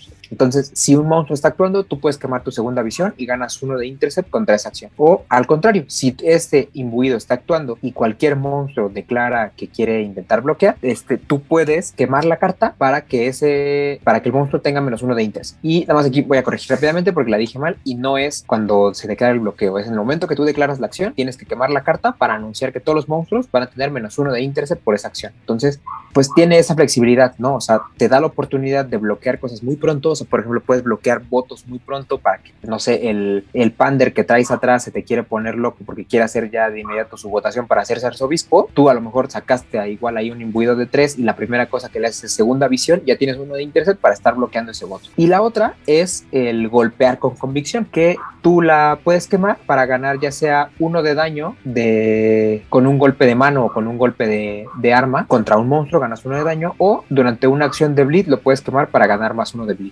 Entonces, eh, pues también se vuelve una, pues una convicción bastante ofensiva, ¿no? Es así, defensiva yo creo que no tanto porque como que uno busca ser un poco ahí proactivo, pero ofensiva sí, muy fuerte, ¿no? El tener uno al bleed que además lo puedes estar teniendo constantemente porque al final es, sí la quemo, pero voy a recuperar en mi siguiente on tap, la quemo, la, la recupero en mi on tap, pues va a ser uno al bleed constantemente y que además si es uno de estos imbuidos que como dice Oscar ya tiene de base más uno de bleed, pues es un bleed de tres que te vas a estar chutando turno con turno, turno con turno, entonces pues también es de peligro. Sí, definitivo. Y, y- y algo que percibo, o sea, ya en las primeras cartas analizadas, es que sus cartas no hacían una sola cosa, ¿no? O sea, creo que eran, hacía una cosa u otra, y si no otra, entonces como que se empezaba a sentir ese tema muy toolboxesco carta por carta, ¿no? Y todavía preguntas por qué no les quieres arrancar la cabeza. Eh, aquí, aquí más bien me, me- me gustaría que, que Oscar nos platicara un poquito de, de cómo él que ha armado varios mazos y mazos distintos, cómo siente cada una, en qué situaciones, etcétera. Pero fíjate que más que, yo al menos lo percibo así, ¿no? Más que una cuestión muy de toolbox, me parece que es una cuestión como muy pensada desde el diseño, en el sentido de que sabían que iba a ser solamente una expansión y entonces tenían que dar las herramientas suficientes para que en una sola expansión hubiera como una, digamos, como gran diversidad de hacia dónde poder tirar, ¿no? Porque al final sí es cierto, o sea, te puede quedar un mazo muy toolbox, pero al mismo tiempo también puedes hacerlo como bastante especializado, ¿no? O sea, al final algo que sucede es que las, las convicciones no son únicas, o sea, no puedes ponerle una de un mismo tipo nada más, ¿no? O sea, puedes llevar un montón de Strike with Conviction con un, con un solo imbuido y, y entonces puedes estar haciendo, o sea, ya la quemé para hacerte bleed de uno y si me bloqueas voy a quemar una segunda para pegarte de dos y cosas por el estilo, ¿no? Entonces en realidad creo que podrías enfocarlas. ¿O tú qué piensas, Oscar? Eh, es correcto, eh, depende, o sea, cada usualmente yo pongo entre cerca de 15, un poco más, un poco menos, dependiendo de la cantidad de cartas del, del mazo. Claro, dividiendo de repente son o 6, 4, 4 o 5, 5, 5 y así van rotando. Pero lo bueno es que te da la, la ventaja de, según quién es tu presa o tu predador, cuál va a ser la primera carta que vas a jugar de convicción. Entonces es, es muy importante fijarte cómo te sientas y quién parte, quién, quién- quién es segundo. Entonces eh, te da mucha, eh, muchas herramientas poder armar justamente tu, tu partida eh, dependiendo claramente de quién tienes atrás y quién tienes adelante. Por lo que conversábamos recién. Si tú quieres armar algo que tienes que empezar a sangrar muy rápido, la primera que sacaría yo sería golpear con convicción. Si yo veo que tengo algo que tiene eh, un panther o algo con vampiros más chicos, eh, saco eh, segunda. Si yo veo que eh, un- una torre gigantesca, un turbarica, gol- eh, reaccionar con convicción para intentar defenderme de algo. Te da la gracia de, como es una sola expansión, eh, de intentar con estas tres cartas poder armar bien tu estrategia y defenderte según eh, el turno que te tocó partir y quién tienes atrás y quién tienes adelante. Son clave. Sí, estoy muy de acuerdo contigo. O sea, creo que hay mucha flexibilidad. Y, y eso nos lleva un poco a temas que de repente aborda Carlos, ¿no? Que creo que jugar con Hunters no es como el camino de entrada para este juego, ¿no? Creo que requiere un entendimiento más profundo, no únicamente de lo que tú estás jugando, sino de toda la diversidad contra lo que te puedes enfrentar. ¿no? Entonces creo que ese es un tema con, con este, este módulo del juego, ¿no? Que creo que requiere gente más experimentada. Sí, claro, no puedes iniciar con esto, ¿no? Te confundirías y los que ya son expertos cuando llegó el juego, pues decían, a ver, espérame, voy a leerlo otra vez porque hay algo que se me está escapando. Entonces sí es importante que vayan paso a paso si están empezando a jugar y quieren llegar a jugar con ellos, ¿no? Es correcto. Y además, o sea, retomar aquí un poquito nada más brevemente que estas cartas vienen marcadas como convicción tal cual. Entonces, hacer una carta de convicción las puedes estar regresando del, del Laship, ¿no es así? Exacto, exactamente, ¿no? Entonces son cartas que de alguna manera nunca, o sea, que nunca debes preocuparte tanto, eh, De- como dice, como dice Oscar, ¿no? O sea, al final él puede llevar como 15 y no sientes que se te atoran porque como las puedes rescatar de la ship, si las tienes en la mano las puedes estar descartando, no tienes tema. Incluso en la mano no se te atascan porque como puedes poner una por cada imbuido que tengas, entonces aunque tú tengas, no sé, en una mano de 7, 4 o cinco convicciones, con dos imbuidos que tengas en la mesa, sabes que vas a poder ciclar de a tres por turno porque pones dos y descartas una y vas moviendo y vas moviendo, ¿no? Y las que tengas, o sea, y si de pronto no te salen, tampoco te preocupas tanto porque eh, las puedes, cuando sale el primer imbuido, las puedes sacar de la librería, entonces vas a tener asegurado por lo menos una, ¿no? Entonces, eh,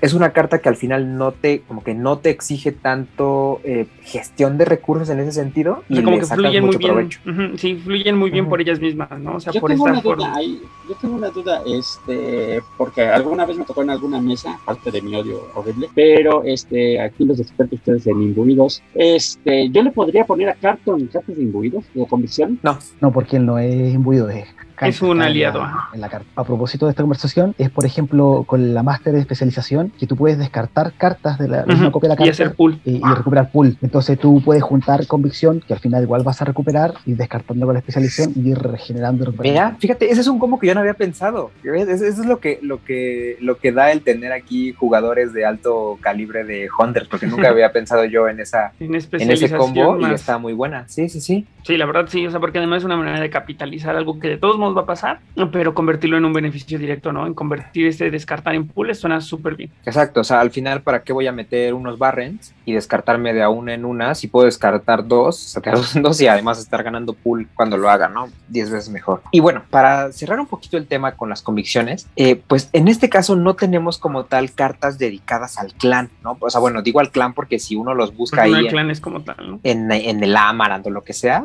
eh, aparece, o sea, tienes que picarle la pestañita de clan y ahí darle imbuidos para que te salga esta cripta, por decirlo, ¿no? Pero no hay cartas dedicadas al clan. Como ya dijimos, estos ni siquiera tienen una cuestión de clanes, sino que están ahí organizados por credos y otro montón de cosas. Pero lo que sí tienen es que hay, un, hay varias cartas. O sea, si uno escribe la palabra imbued, ¿no? Que imbuido eh, ahí en el buscador de Amarant, empiezan a salir, que son cartas que te requieren un imbuido en la mesa para poder jugarla, ¿no? Entonces, esta vez en la sección de cartas dedicadas al clan, pues vamos a, a comentar esas.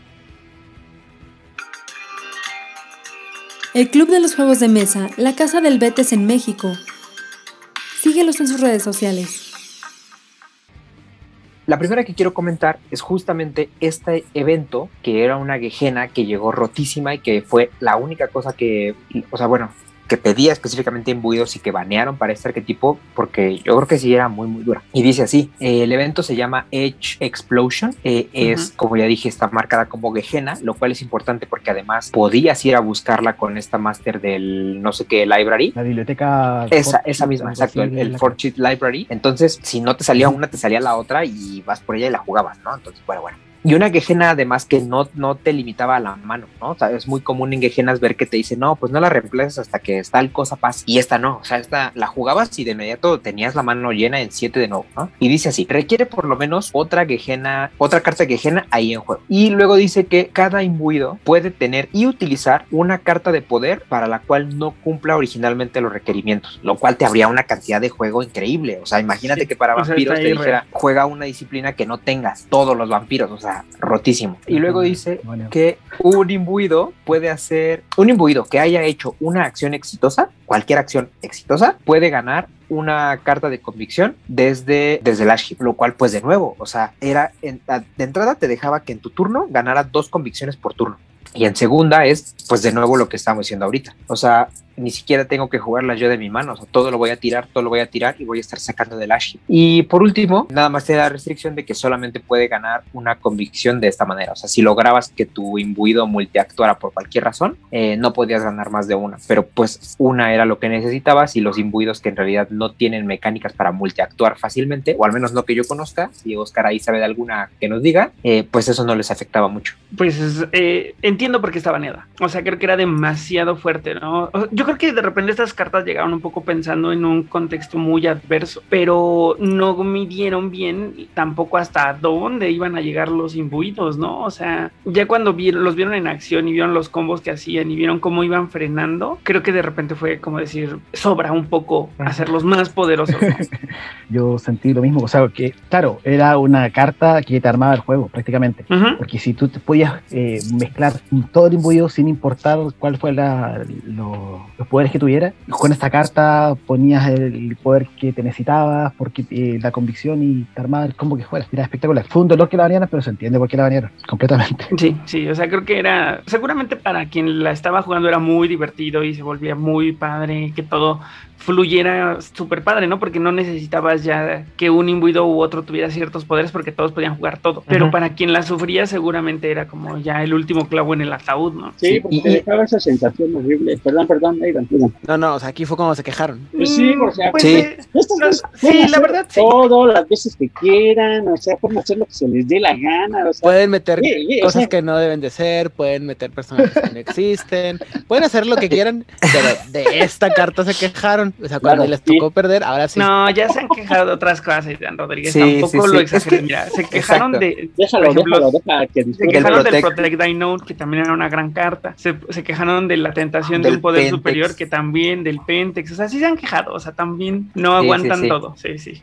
Mira, Yo- es que mira, es, es el No aguantan equivalente. nada, perdón, que es otra perdón cosa. Luis, solo un segundo. Es el equivalente a que dijeran un Master o una Gehenna Card que te permite que todos los La Sombra jueguen obteneburación superior aunque no la tengan. O que cierta Bloodline juegue con su disciplina en superior aunque no la tenga, ¿no? O sea, Exacto. así de malvado. Y, y yo, ¿sabes qué? Yo, yo creo que aquí sí, o sea, todo, todo lo que voy a decir ahorita es ahí que, que Oscar me diga si sí o si no. Pero yo tengo la impresión muy fuerte, además, de que sí, se, o sea, sí hay una gran diferencia entre poderes de una virtud y de otra, ¿no? O sea, no vamos a explicar aquí los poderes hasta otro momento, pero yo sí creo que hay dos poderes y que además los dos piden defense en términos de virtudes, que, que se vuelve, que están mucho más rotos que los otros. Ujú, Entonces- Porque, ujú, sí, sí, sí. ¿no? Y, y- y justamente el defense, pues era una cuestión como para jugarla más o menos defensiva. Entonces, el hecho de que tú pudieras jugar esos dos poderes de defense con los imbuidos que tenían más uno al bleed, con los, ¿no? O sea, yo creo que eso era la parte que se sentía más rota, ¿no? O sea, que no tuviera esa restricción de que al final, básicamente, o sea, para mí un poco eh, es eh, lo que representaba el no tener el Edge Explosion, es lo que podríamos decir como la, la restricción que ponen los grupos en los vampiros, ¿no? O sea, en el sentido de que justo no te dejan Ujú, hacer justo, esos justo. combos tan rotos. Entonces, Exacto, es pronto que llega el Es Edge como si un Explosion. máster dijera, no hay grupos. Ajá, exacto. Ya no, ¿No? hablemos de, ya no hablemos del tema de la disciplina. De las Es- no hay grupos, ¿no? Imagínate jugar a todos los que has ido juntos. Ya no hablemos de otros, otras cosas más malvadas, pero no mames, estaría padrísimo. Exacto, entonces que tengas ahí a la, a la imbuida de capacidad 3 que tiene más uno al bleed que, y que pueda jugar las cosas de defense, de- y, no, o sea, que la, que la protegen de todo lo demás, dices, fuck, o sea, qué roto se siente esto, ¿no? Entonces, eh, yo creo que es un poco por ahí. Ujú. Claro. Y aparte también po- por- va de la mano, ¿no? Que Memories of Mortality también la banearon. O sea, Exacto. imagínate Cuéntanos un poquito de. Memories of Mortality, por favor, Carlos. La tengo creo que de memoria. Es una carta master que se la ponías en un monstruo. No sé si era En monstruo un vampiro, en un vampiro. Ajá. Y todo el daño que él, él hacía a un aliado era reducido a cero. Y además O sea, de eso, te digo todo. además de eso, no podía bloquear aliados. Ah, claro, claro, claro. Por si fuera O sea, poco. no manches. Claro, o sea, Estaba tú- brutal. y y que además es una carta que ni siquiera salió por esas fechas, ¿no? O sea, salió en Ancient Hearts y en Ujú. Camarilla. Entonces, o sea, claro, o sea, que, que esta carta existiera cuando no había los imbuidos, pues casi, casi que, que te valía un poco, ¿no? O sea, había cosas que dolían, aliados ahí medio rudos de los que bleedan un montón y así, pero fuera de eso, dices, pues, eh, o sea, de aquí a que me toca ver una cosa de esas, no importa. Y ¿no? creo que está baneada para bien del juego. Imagínatela ahora con todo Sí. este boom de los legionarios. No manches. Entonces, ¿para qué juegas, no? Sí, no. No, no, no. O sea, creo que. Es que en ese momento no eran tan relevantes y no estaban tan pesados los aliados, ¿no? O sea, históricamente no puedo decirte qué aliados había hasta Ancient Heart, pero es un hecho que no había eh, legionarios Esmeralda ni, ni imbuidos. Creo que acaso lo más roto de- de- en ese momento era el sátiro. Probablemente. Probablemente. Y eso que no había Anarchs en ese entonces para que se volvieran ahí súper malvados los sátiros. Ni Winterlich. ¿no? ¿Cómo, cómo, Carlos, perdón? El Wargul que llegó en Sabbath. Mm, el Wargul probablemente también. Sí, sí, sí. Bien, eh, perdón por interrumpir tan abruptamente, amigos. Síganos contando sobre las cartas de. Eh, muy bien, pues ya que estamos con los eventos, voy a poner otra que esta no está baneada y que también se siente bastante, digamos, como que pone muchas trabas a los vampiros, pero ya no se siente así de rota. Y es eh, el Blood Cult Awareness Network, ¿no? Básicamente que es la red eh, consciente de los cultos de sangre. Es, una, eh, es un evento que viene marcado como Inquisición y dice que requiere un imbuido en juego. Y eh, el efecto es que mientras haya un imbuido en juego, cualquier acción para poner vampiros o para poner ghouls en juego o para añadir contadores a un vampiro en la región incontrolada, cuesta uno de sangre o uno de vida adicional y además tiene menos uno de sigilo. ¿Eso qué significa? Que el Governor superior va sin sigilo, que el Enchant Quinta superior va sin sigilo, que si tú querías hacer un abrazo te cuesta uno más y va sin sigilo. O sea, temáticamente Sí, o sea, está bien padre la carta, ¿no? Porque justamente ya estamos conscientes de que existen los vampiros y entonces pues se va, o sea, se merma toda la actividad de, de que crezca la comunidad vampírica, ¿no? Pero al nivel de juego, pues también es muy rompedor, ¿no? O sea, el hecho de que te haya costado un par de turnos levantar a tu vampiro de 8 y que de ahí tuvieras este, toda la confianza de que ibas a poder sacar a los otros muy rápido porque vas a hacer gober tras gober tras gober, pues de pronto ya no es tan fácil, ¿no? Porque muchas veces, además, los mazos que juegan Dominic sobre todo, tienen poco sigilo, entonces dependen nada más del más uno de stealth que ya traía en el govern para poder pasar esa acción. De pronto se lo quita y un imbuido que además salió por tres puede ir y te bloquea y luego te pega de dos con sus convicciones o te hace un montón de cosas raras, no te deja jugar sus cartas, tus cartas contra él y pues te pone en muchos aprietos. Además que si combinas con The Masking, que realmente te da más uno Claro. a los aliados, mucho más entretenido. Es que ahí ya no pasa, Para uno. ya, ya no va a haber govern nunca, Es como los Simpsons, para mayor placer. para más placer, exactamente. Sí, claro. Por eso, arráncales la cabeza. O sea, pero aquí lo que voy viendo, eh, conforme nos están contando la historia de estas cartas, es van llegando con cosas que van rompiendo esquemas muy sólidos, ¿no? O sea, este tema de traer vampiros, pues no lo rompías porque todo el mundo se podía beneficiar de ello. Y aquí como es un esquema tan sólido y es una manera de hacer juego siendo vampiro, pues hay, hay que romperlo, ¿no? Hay que de- detenerlo. Temáticamente me parece que está padre. En mesa debe ser un, un dolor de, de ahí les cuento súper horrible porque pues no manches. O sea, muchos juegos se basan en esto para poder, no, no, no, no hablemos de ganar, para poder jugar. Exactamente. ¿Cómo se llamaba esa carta, amigo? Perdón, la que... Eh, Blood Cult Awareness Network.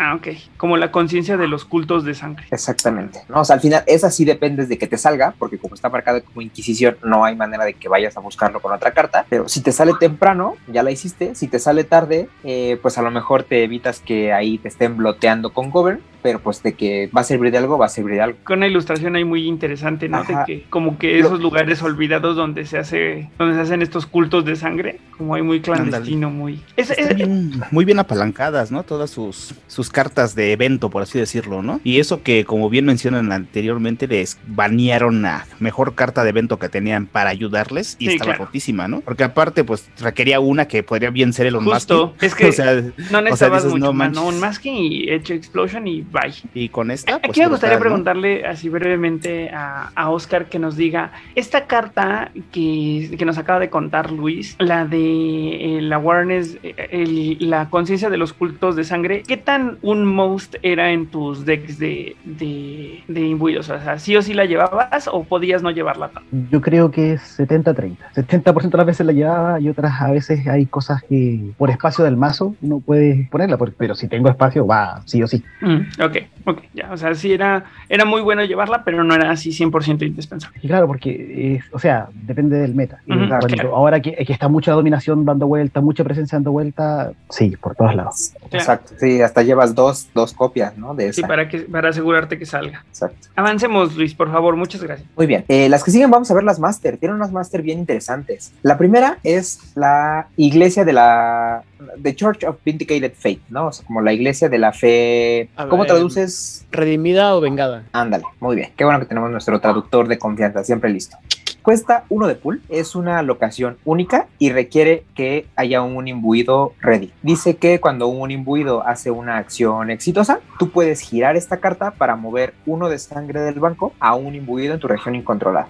Esta es una carta increíble porque es muy barata y con que tengas un imbuido en mesa, puedes estar generando, o sea, puedes estar bajando sangre, bajando sangre, bajando sangre, simplemente por hacer cosa. Aquí este tiene la inteligente restricción de que hay que girar la carta, ¿no? Porque si no lo tuvieras que girar, entonces vas, te pones un poder, te enderezas, vas, te pones otro poder, te enderezas y vas generando un montón, ¿no? Pero el que pueda estar generando uno de sangre simplemente por actuar una vez por turno es muy bueno porque en el momento que ya no te enderece a más, que ya no te levante a más imbuidos, lo que va a hacer es que es la máquina de blotear perfecta, ¿no? O sea, actúas, bloteas uno, actúas, bloteas uno, sabes que por turno vas a tener siempre por lo menos uno de sangre casi asegurado. Entonces, muy, muy buena. No sé ustedes qué opinan. Lo es, ¿no? Porque Sí. hablemos de cartas como Powers en Montreal, la que hablamos de Embare Market Jararé, que son obviamente para los vampiros, pero ellos hacen exactamente lo mismo. Yo creo que está muy bien que te genere un pool, porque es lo que hacen las demás cartas, por así decirlas, parecidas para los clanes vampíricos, ¿no? Claro. Sí, justo. justo, Sí, es una justo. carta, es una carta fija de mazo. O sea, del- cuando juega embuido, también siempre el, el obtener pool es algo muy difícil. Ajá, ajá. Lo, no Mm, tienes claro. No tienes eh, cosas para recuperar mucho, muy rápido. Entonces, eh, el tener esta carta es una opción central. De hecho, es a veces. Eso supongo que esa sí era un 100% de las veces, sí, ¿no? sí, sí, todas las veces. Correcto. Que bueno, también alguna, alguna, de algún lado tenían que cojear, ¿no? O Eran demasiado poderosos como para que todo, que todo les pasara sin, sin afectarlos. ¿Cu- ¿Cuánto cuesta este, este, este máster? ¿Tiene un costo? Uno nada más, uno de Uno de pool. pool. Me se paga sola así- en la primera acción, exacto. Porque además se, se paga sola desde que llega, ¿no? O sea, porque la bajas en la master, vas, haces un bleed de uno, ya pagaste la carta, no tienes tema. Sí, justo me parece que, que funciona bien, ¿no? Porque se paga desde el primero, o sea, si costara más, no estaría mal, pero esto le hace una excelente carta, que solamente cuesta. Exacto. Y yo creo que también la otra manera que tiene de que está bien balanceada es que ya te requiere un imbuido en mesa, ¿no? O sea, no puedes acelerarte nada de ninguna manera al primero ni nada, ¿no? O sea, bien. Y siguiendo con las Master, hay otra que me da curiosidad qué tanto la llevabas tú en tus mazos, Oscar, que es la Rose Foundation. Pero antes de ver qué hace la carta, ¿esto tiene algo en el mundo del rol, el Rose Foundation? Irán Rodríguez o Oscar. Te lo voy a pasar a Oscar esta porque la verdad es que a pesar de que me gusta mucho la imitación de, de cazador, no estoy muy versado con el, con el lore. A ver, yo sé que eh, no conozco el trasfondo dentro de esta carta, pero sé que existe más, más información. Habría que investigar en internet en este momento. O que me esperen a buscar el manual, quedó medio complicado. ¿Qué, te parece si mientras nos, nos cuentas de la Eh, carta? Sí, y sí, en sí, les eso- cuento de la carta y mientras alguien busca por ahí. Muy bien. La Rose Foundation, de igual es una master que es una locación única, también cuesta uno de pool y dice lo siguiente: gira la locación y quema una convicción de cualquier imbuido que tú tengas ready, que tú controles, para reducir un bleed que te esté cayendo a ti en uno o para ganar dos votos en un referéndum. La parte, o sea, todo se Bien me hace bastante interesante, ¿no? Bastante padre, o sea, el estar reduciendo el bleed, etcétera. Pero para mí, lo que hace verdaderamente definitoria el uso de esta carta es el hecho de que te dé votos. Porque no tienes votos. O sea, tú con, con esta carta no vas a tener votos nunca más que hay por ahí una, una Hunter que gana votos de una manera, ¿no? Pero fuera de eso, no vas a tener votos nunca. Y no sé si los Hunters pueden jugar de la Tactics. Sí pueden. No, o sea, es- bueno, es que yo tengo esa duda, que además justo me cayó por uno de estos, como ya, ya dijimos, como las diferentes maneras de entender el ruling, porque en el último torneo español como que había mucho la conciencia de que incluso todos estos mazos que jugaban con aliados, es en el momento en que esa persona no tiene vampiro, ya no hay delaying, porque el delaying te cuesta uno de sangre, ¿no? Entonces por eso yo me quedé con la duda de si los imbuidos pueden o no jugar delaying tactics. Ah, bueno, que ahí sí ya el costo es el que me. O sea, en términos de, de la acción, o sea, de la reacción, sí podría, pero el costo es el que a mí también me tiene ya un poco dudoso. Pero aquí tenemos a Carlos para que nos cuente si sí o si no. Mira, hay situaciones ahí, creo que hemos hablado a lo largo de la semana de los rulings, ¿no? Que cada quien lo interpreta a su manera. En unos lados te dicen que sí, en otros que no. La verdad no me he clavado, porque de hecho la carta no dice solo usable por vampiro, está marcado. Y también hablemos de efectos que muchas veces tienen los aliados que dicen, si el aliado paga con su vida, cartas que... Como si pagara sangre. Ajá, aliados que pueden usar disciplinas. Entonces ahí pues, habrá que checarlo. La verdad no quiero decir una información errónea. Lo vamos a checar y yo creo que las noticias de la siguiente semana, del siguiente capítulo, lo vamos a verificar porque es una cosa que tengo pendiente y hasta que no me lo vuelven a mencionar, no me vuelvo a clavar en él, pero creo que en el chat me van a estar molestando toda la semana hasta que resuelva eso, porque sí, no dice solo usable por vampiro. Y volviendo a los casos, como vuelvo a repetir, que muchas disciplinas que dicen el aliado puede pagar con su sangre como si fuera, este, con su vida como si fuera Claro. sangre, entonces ahí me queda, me queda en el limbo esa información. Entonces habrá que investigarlo y si es factible, pues lo, lo diremos, ¿no? Porque estaría un poder tremendo, ¿no? Claro, Sí, sí. tú, tú, ¿a ti cómo te ha tocado, Oscar? Ahí en la comunidad chilena, ¿lo juegan, no lo juegan los imbuidos de la Tactics?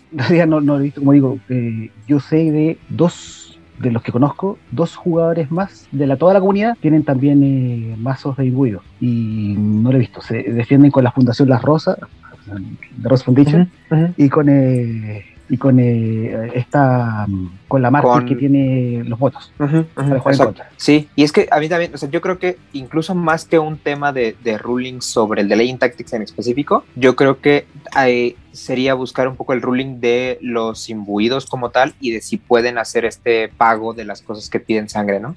Es que por lo que he jugado, cuando las cartas dicen que los aliados pueden pagar con su vida en vez de sangre, ahí puedes jugarla. Si no, no te, te restringen, podrías hacerlo. Porque Ah, es que cuando justo se ese, ese es vampiro, el otro lado. a menos que la carta indique que un aliado puede pagar con su vida, puedes jugarla. Si no, no. Así es. Y entonces, pues eso nos lleva a otra cosa, ¿no? Que si, es que si te toca los votos eh, atrás o adelante, entonces muy probablemente el, el React with Conviction no sea tu, eh, tu convicción prioritaria, ¿no? Sino el Second Sight que te deja estar teniendo ese más uno de Intercept que junto con el, eh, ya dijimos, el Unmasking, porque si no te proteges, como dice Oscar, con el Rose Foundation y con la Mártir que da votos, pues lo que vas a querer es bloquear, pero siempre, ¿no? O sea, no vas a dejar pasar ni un voto porque a los imbuidos le duele mucho, porque todos los votos que además tienen cosas como que ganas por vampiro, pues a Los ellos no fuera. les hace nada, ¿no? O sea, todas estas votaciones, las duras, las de el Ancient Influence, el Reign of Power, todas esas, a los imbuidos les duele, pero asqueroso y, y además a su presa no les duele nada, ¿no? Entonces, pues sí.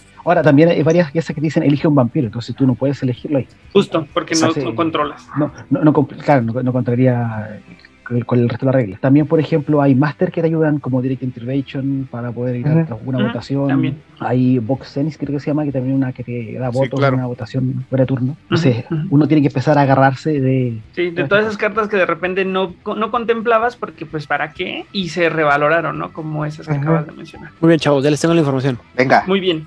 Ah, la Fundación Rose o la Fundación Rosa es una fundación, valga la redundancia, que fue introducida en el libro de credo de los defensores, que es el, el papel del misterioso benefactor. Es decir, es una ah, asociación que busca cazadores para patrocinarlos y ayudarles a solventar sus gastos mundanos, ¿no? Porque pues los cazadores, como ya mencionamos, son personas comunes y corrientes como tú y como yo, eh, que andan, que tienen deudas y que tienen que pagar sus cosas. Eh, se, se asume o se, su- se sospecha que la persona que la funda, el, el antes nombrado Rose, es también un, un miembro de este credo de los defensores y que por eso tiene como un tipo de como ah, preferencia hacia los cazadores de este credo, pero en general pues buscan apoyar económicamente a, a todos los cazadores. Ah, buenísimo. Pues ahí está. ¿no? Entonces, me parece, hasta temáticamente, fíjate que ya sabiendo de qué va, me, me gusta, ¿no? O sea, la ilustración donde este Hunter recibe ahí básicamente un par de documentos nada más ahí con el sello de la fundación, que quién sabe dónde vendrán, que les dé ahí ayuda por fuera entre votos y el Blitz, me parece bastante padre. Sí. Sí, está padre, está padre. Eh, eh, la verdad de las cosas es que Hunter tiene unas cosas en términos de lore bien, bien, bien padres, ¿eh? O sea, curiosamente es de los juegos,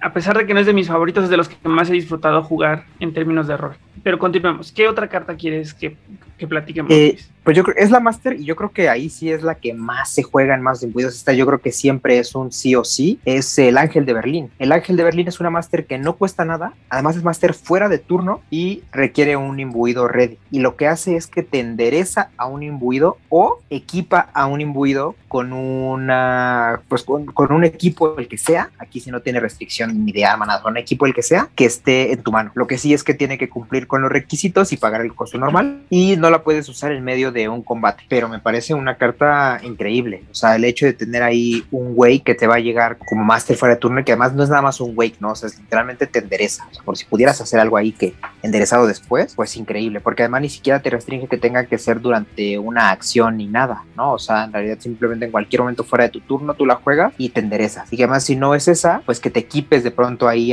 con algo, pues también está bien padre, ¿no? O sea, no la puedes usar en medio de un combate, pero si ya sabes que es una acción que puedes bloquear, pues de pronto de la nada, o sea, y de la nada tal cual así como un disguise weapon, vas y te equipas con lo que sea, con un rifle, con un... Lo que quieras. Lanzallamas.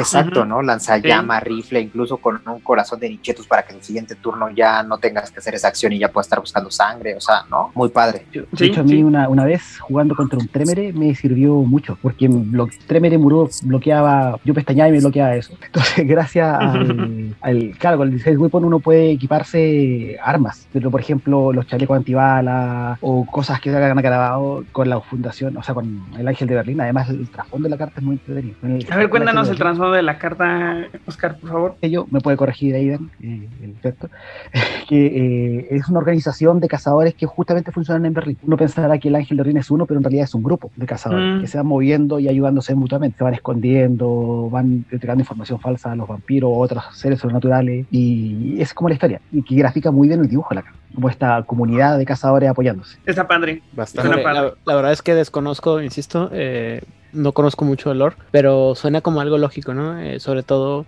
un- uno de los temas de, de Hunter, eh, que después los viene a, causar grandes problemas, es la idea de la organización que tienen los Hunters, que es muy am, dispersa y trabajan en, en células muy desconectadas unas de ellas. Entonces, gran problema de lo que pasa con, o, o un dilema muy importante que pasa en algún punto de la historia de, de Hunter.net, es la idea de que alguien, alguien, o sea, es una, Hunter.net es una asociación, un foro por internet por la cual todos los, los Hunters se, se juntan o se conectan usando apodos para poder eh, mantener el, anonima- el anonimato, pero eso después les viene a morder el trasero cuando, Se eh, los hay- hackean. cuando alguien los infiltra y nadie sabe qué pasa con ellos, ¿no? De hecho, en- Entonces- en, el, en el manual sale así de los distintos credos, perdón que interrumpa, No, no. Que, que parte así como con la introducción que uno se mete en un portal de web y te dice, eh, de parte la premisa que este, hack, que este sitio está hackeado, así que nunca des tus datos, como que te advierte. Sí. Y, y hay Ajá, y por eso después em- las células empiezan a, a separar o a tener mucha, a, a ser muy rasos a cooperar entre ellos, ¿no? Por eso es un poco ese tema de que hay, de que hay, hay personajes que se van a hacer pasar unos por otros. De hecho, supone que el personaje que funda Hunter.net después eh, vuelve a entrar, pero con otro um, otro usuario y eh, la gente no confía en él y es un es un drama bien padre, pero ten- tendría sentido desde el punto de vista del juego que hubiera un grupo que se hiciera, eh, que aplicara la Hardestat, ¿no? O sea, que se hiciera pasar por alguien que no es.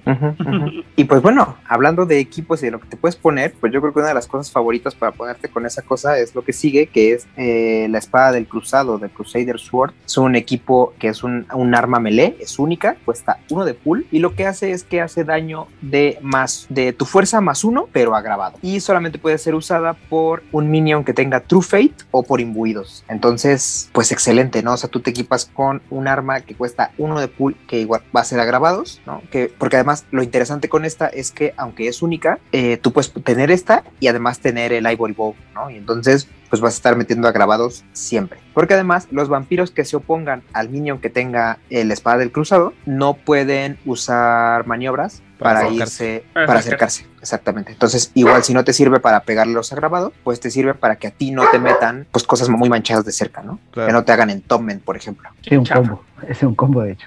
¿Cuál es el combo? ¿Cómo No, jugar, jugar la espada del cruzado y jugar Bow. Mm, Entonces, tú con- sacas maniobra o con la carta maniobra o alguna carta de combate que te maniobra. También las miras con eso. Y te alejas y siempre vas a tener este 1R grabado de lejos. Claro. Porque por lo que tengo entendido, que ni siquiera seteando el rango te puedes quedar de cerca. Claro. Mm, Así me alejo. ah, No, en realidad tendría que ver la regla, porque una vez que te alejas. Sí, no, creo, creo que se, creo que sí, seteando, seteando el Sí. rango. Seteando el pues sí, rango, porque, sí. porque no Por- hay maniobra, pero, Sí, pero igual, de todos modos, si lo seteas a corto, pues te van a meter el espadazo agravado.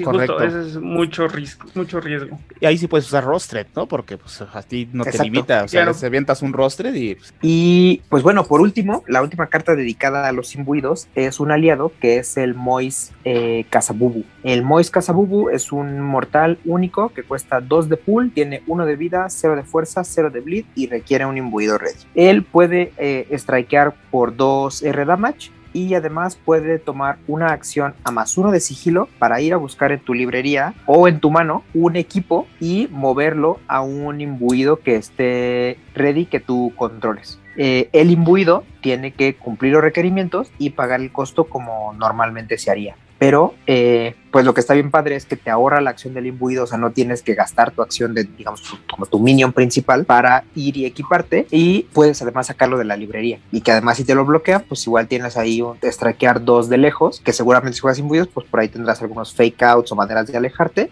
y pues no va a recibir el daño este, este personaje, ¿no? Está bien padre. sí, yo lo usaría. Oye, que yo lo también llevaba. es, es una carta bien fija, porque tú dependes mucho de los equipamientos que utilizas para jugar o el mazo sangrado, o de intercept, o, o de combate. Dependes mucho del equipamiento. Sí, claro. claro. Entonces, eh, alguien como él eh, también, punto fijo. Sí, está bien padre, la verdad. No sé si el personaje como tal también tenga algún lore que necesitemos conocer, porque pues que tenga un nombre así específico, a lo mejor Aidan Rodríguez sabe o a lo mejor nuestro invitado conoce a este personaje. Discúlpame, estaba un poco distraído. ¿Me puedo repetir el nombre? Mois. Cazabubu Mois. se escribe K-A-S-A-V-U-B-U. No, me supera. Y sí, no, parece que no. O sea, un poco, pues nada más así buscando en internet, el apellido Casabubu sí hace referencia por ahí a un, a un líder eh, como militar africano, pero pues fuera de eso, pues nada más, ¿no? O sea, fuera de eso y que la ilustración un poco como que da También pintas un poco hacia allá, ¿no? Exactamente, pues nada más, ¿no? O sea, ningún tipo de lore ni nada en el mundo del rol. Pues entonces, si quieren, avancemos con otra carta. Pues con eso acabamos con las cartas, con eso podemos irnos a ver la cripta que no es cripta. Vámonos con la cripta que no es cripta.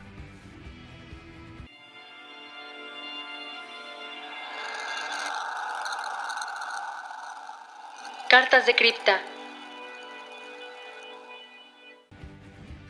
Pues eh, vamos a revisarla toda, ¿les parece bien? O sea, independientemente de los de, de los credos, pero lo que creo que valdría la pena es hacer un poquito la diferenciación entre los diferentes credos para que la gente también lo escuche, ¿no? Porque eh, a lo mejor los que pues ya conocen de cómo están divididos los credos y el tema de, de sus virtudes y eso, creo que a lo mejor valdría la pena hacer un, un pequeño paréntesis, o sea, como ampliando el tema de contexto World of Darkness para que la gente entienda cuáles son las diferenciaciones entre credos. Aquí ya sea que se lo quiere echar Oscar y que lo apoye Aidan para que, porque pues Oscar supongo que le hace em- e- emoción hablar sobre, sobre los imbuidos. Mucho. Eh, ¿Cómo Cuéntanos, de, de por qué? Platícanos un poco como la generalidad, o sea, que, ¿por qué están divididos en credos? Y si quieres luego nos platicas cada uno de ellos así brevemente y cuáles son como sus, sus diferencias. A ver, existen tres líneas principales, tres virtudes principales, que está el celo, está la misericordia y está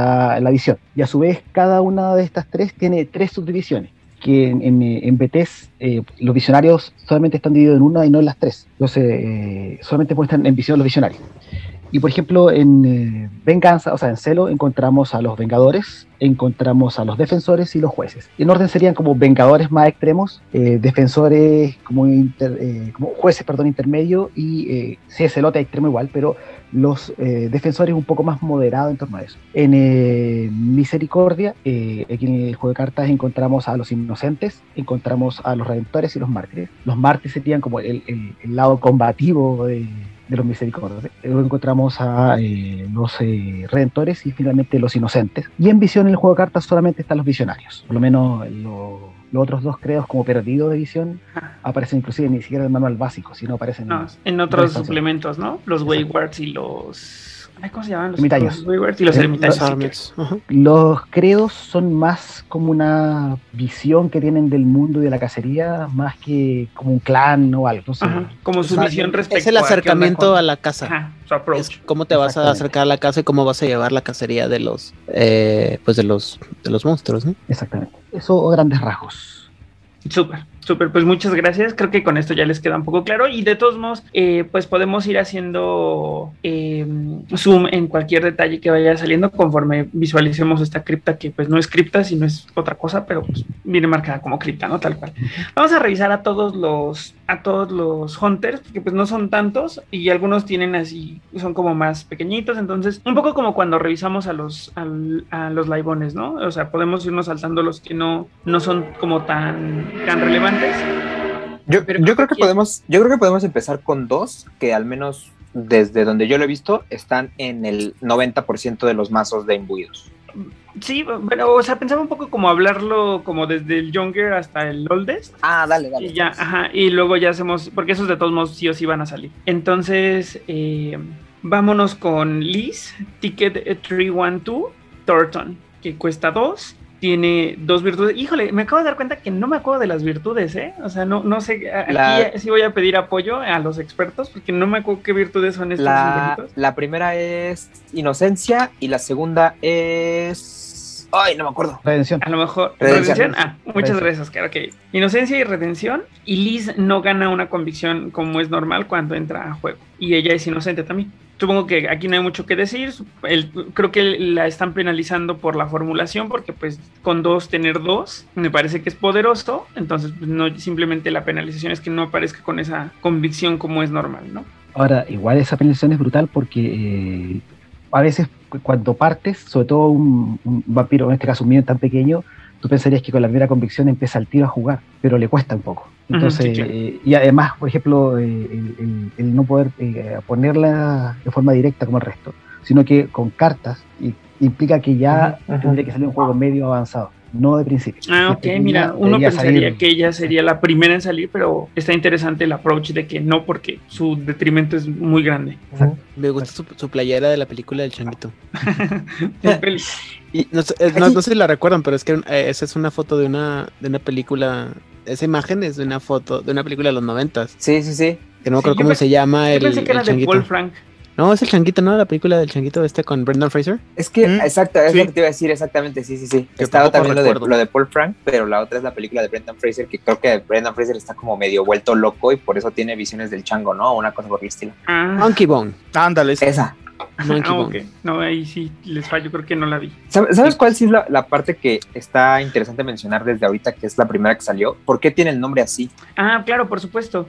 Igual Ah. cuéntanos un poquito, porque este, este patrón de nombres los vamos a ver todas las veces. Entonces, Oscar, cuéntanos un poco por qué todos tienen este nombre entre paréntesis. El número hace referencia al, al, al número en que se enroló, que se hizo su usuario en la Hunternet. Y el Trickster eso tiene que ver con respecto a ella. Al, sea, es como su nick, ¿no? Exacto. Entonces, por ejemplo, podría haber sido, no sé, pues, Trickster 311 si se hubiera inscrito un puesto antes. Ah, Entonces es como es 311. conforme vas llegando y tu nick. Exacto. Ah, ya. Es- eso del número no lo sabía, ¿eh? Por eso eh, es como, per- es parte de- también de la trama, ¿no? De, com- para saber cuántos eran y cuántos cazadores tenían disponibles y cuántos podían contar, pues eran el número de, el número de agentes, ¿no? Insisto, cuando los hackean, pues se va esto mucho al carajo porque pues ya no es tan fácil, ¿no? Está el número. Oye, y si uno era missing on action, ¿qué pasaba con ese número? No sabías, no, es que ese era el chiste, no, o sea, Ah, era o sea, parte de- Estaban contados, pero cuántos se registraban, pero no cuántos habían muerto o cuántos.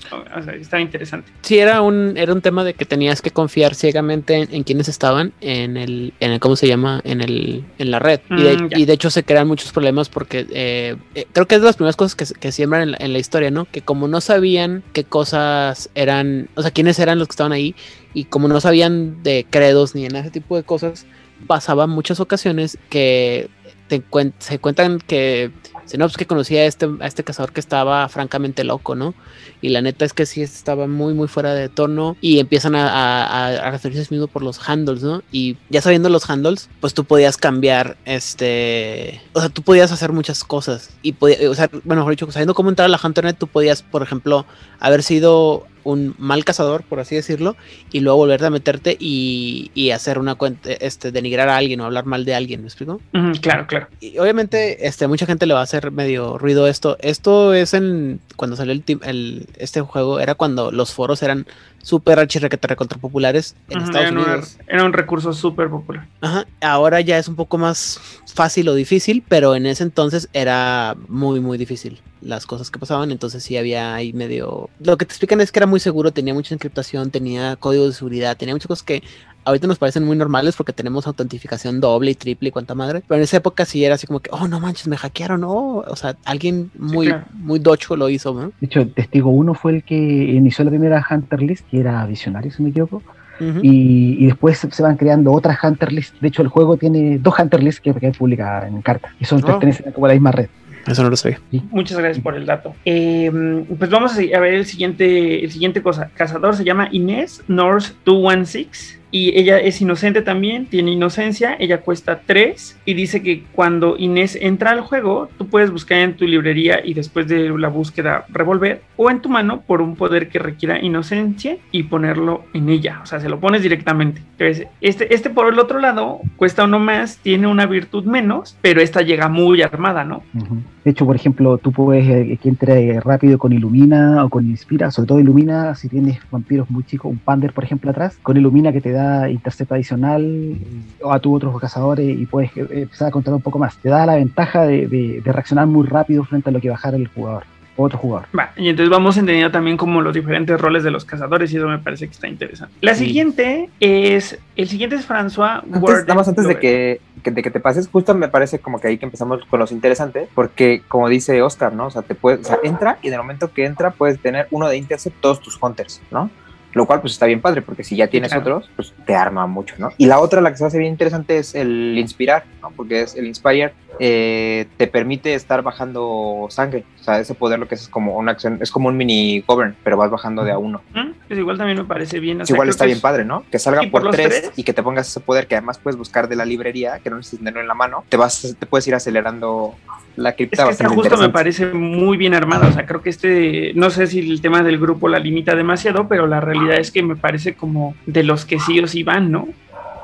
Depende de cómo la configuración de mazo, pero sí, cuando tú quieres acelerar la cripta y no gastar tanto pool, que es lo que una de las cosas que Tasker siempre están mirando, ella es muy buena, muy buena. Súper, pues vamos a, a ver al, al siguiente porque esta creo que sí nos quedó claro que la formulación está muy bien hecha. El que sigue les comentaba, este seguramente es justiciero, este es François Warden Lower, este no tiene un número misteriosamente, tiene justicia y otra que no ubico. Defensa. Defensa, muchas gracias. Dice que otros las, las acciones de otros Matusalea que targeten a François cuestan un pool adicional o un, no, perdón, una sangre o una vida adicional, disculpe. Por tres tiene dos Sí. y este viene bien armado. Él juega muy bien con eh, Aníbal 137, que va a salir más adelante, que tiene la misma formulación de poderes. Entonces Mm. tú puedes tener los dos poderes Ah, y claro. empezar a hacer una dinámica junto, junto con ellos, que es como el Y- único caso que se comparte. Y justicia y, Y- defensa son como, ah, perdón Luis, solo un segundo, justicia y defensa, digo, sin clavarnos demasiado, ¿cuál sería un poco como el mood de, esto, de estas virtudes? O sea, son, ¿qué hacen en general? A ver, eh, en carta, con, Ah, en carta, en con, carta, eh, sí, en con- defensa, puedes jugar un campeón para eh, justamente eh, bloquear opciones que te pueden Ajá. perjudicar, o un rejuvenece para eh, que se vaya recuperando constantemente de vida, y combinado con justicia te puede multiactuar, o te, puede- te permite que te den cartas de intercept. Entonces, Perfecto. eh. Luis, O sea, ambas no, puede ser un mazo control. Exacto, y es que justo eso es a lo que iba, o sea, a mí me parece muy fuerte porque a mí me parecen las dos, eh, las dos virtudes más duras del juego. O sea, el, el champion a mí se me hace el, el poder más, más roto que tienen, porque ni siquiera es bloquear, o sea, directamente tú traes el champion y puedes hacer que la acción falle, o sea, no directamente falla y luego entra en combate con el imbuido, o sea, durísimo. Y el- la otra es el, el como dice, el, el rejuvenecer, o sea, los imbuidos, porque hasta donde yo me acuerdo, no cazan, sea, la única manera que tienen de recuperar sangre es que tengas ahí vagabundo místico o justamente el rejuvenecer. Entonces, que estés ganando ahí uno de sangre, uno de sangre, puede ser bien interesante. Sí, claro, o sea, te ayuda a mantenerte en juego.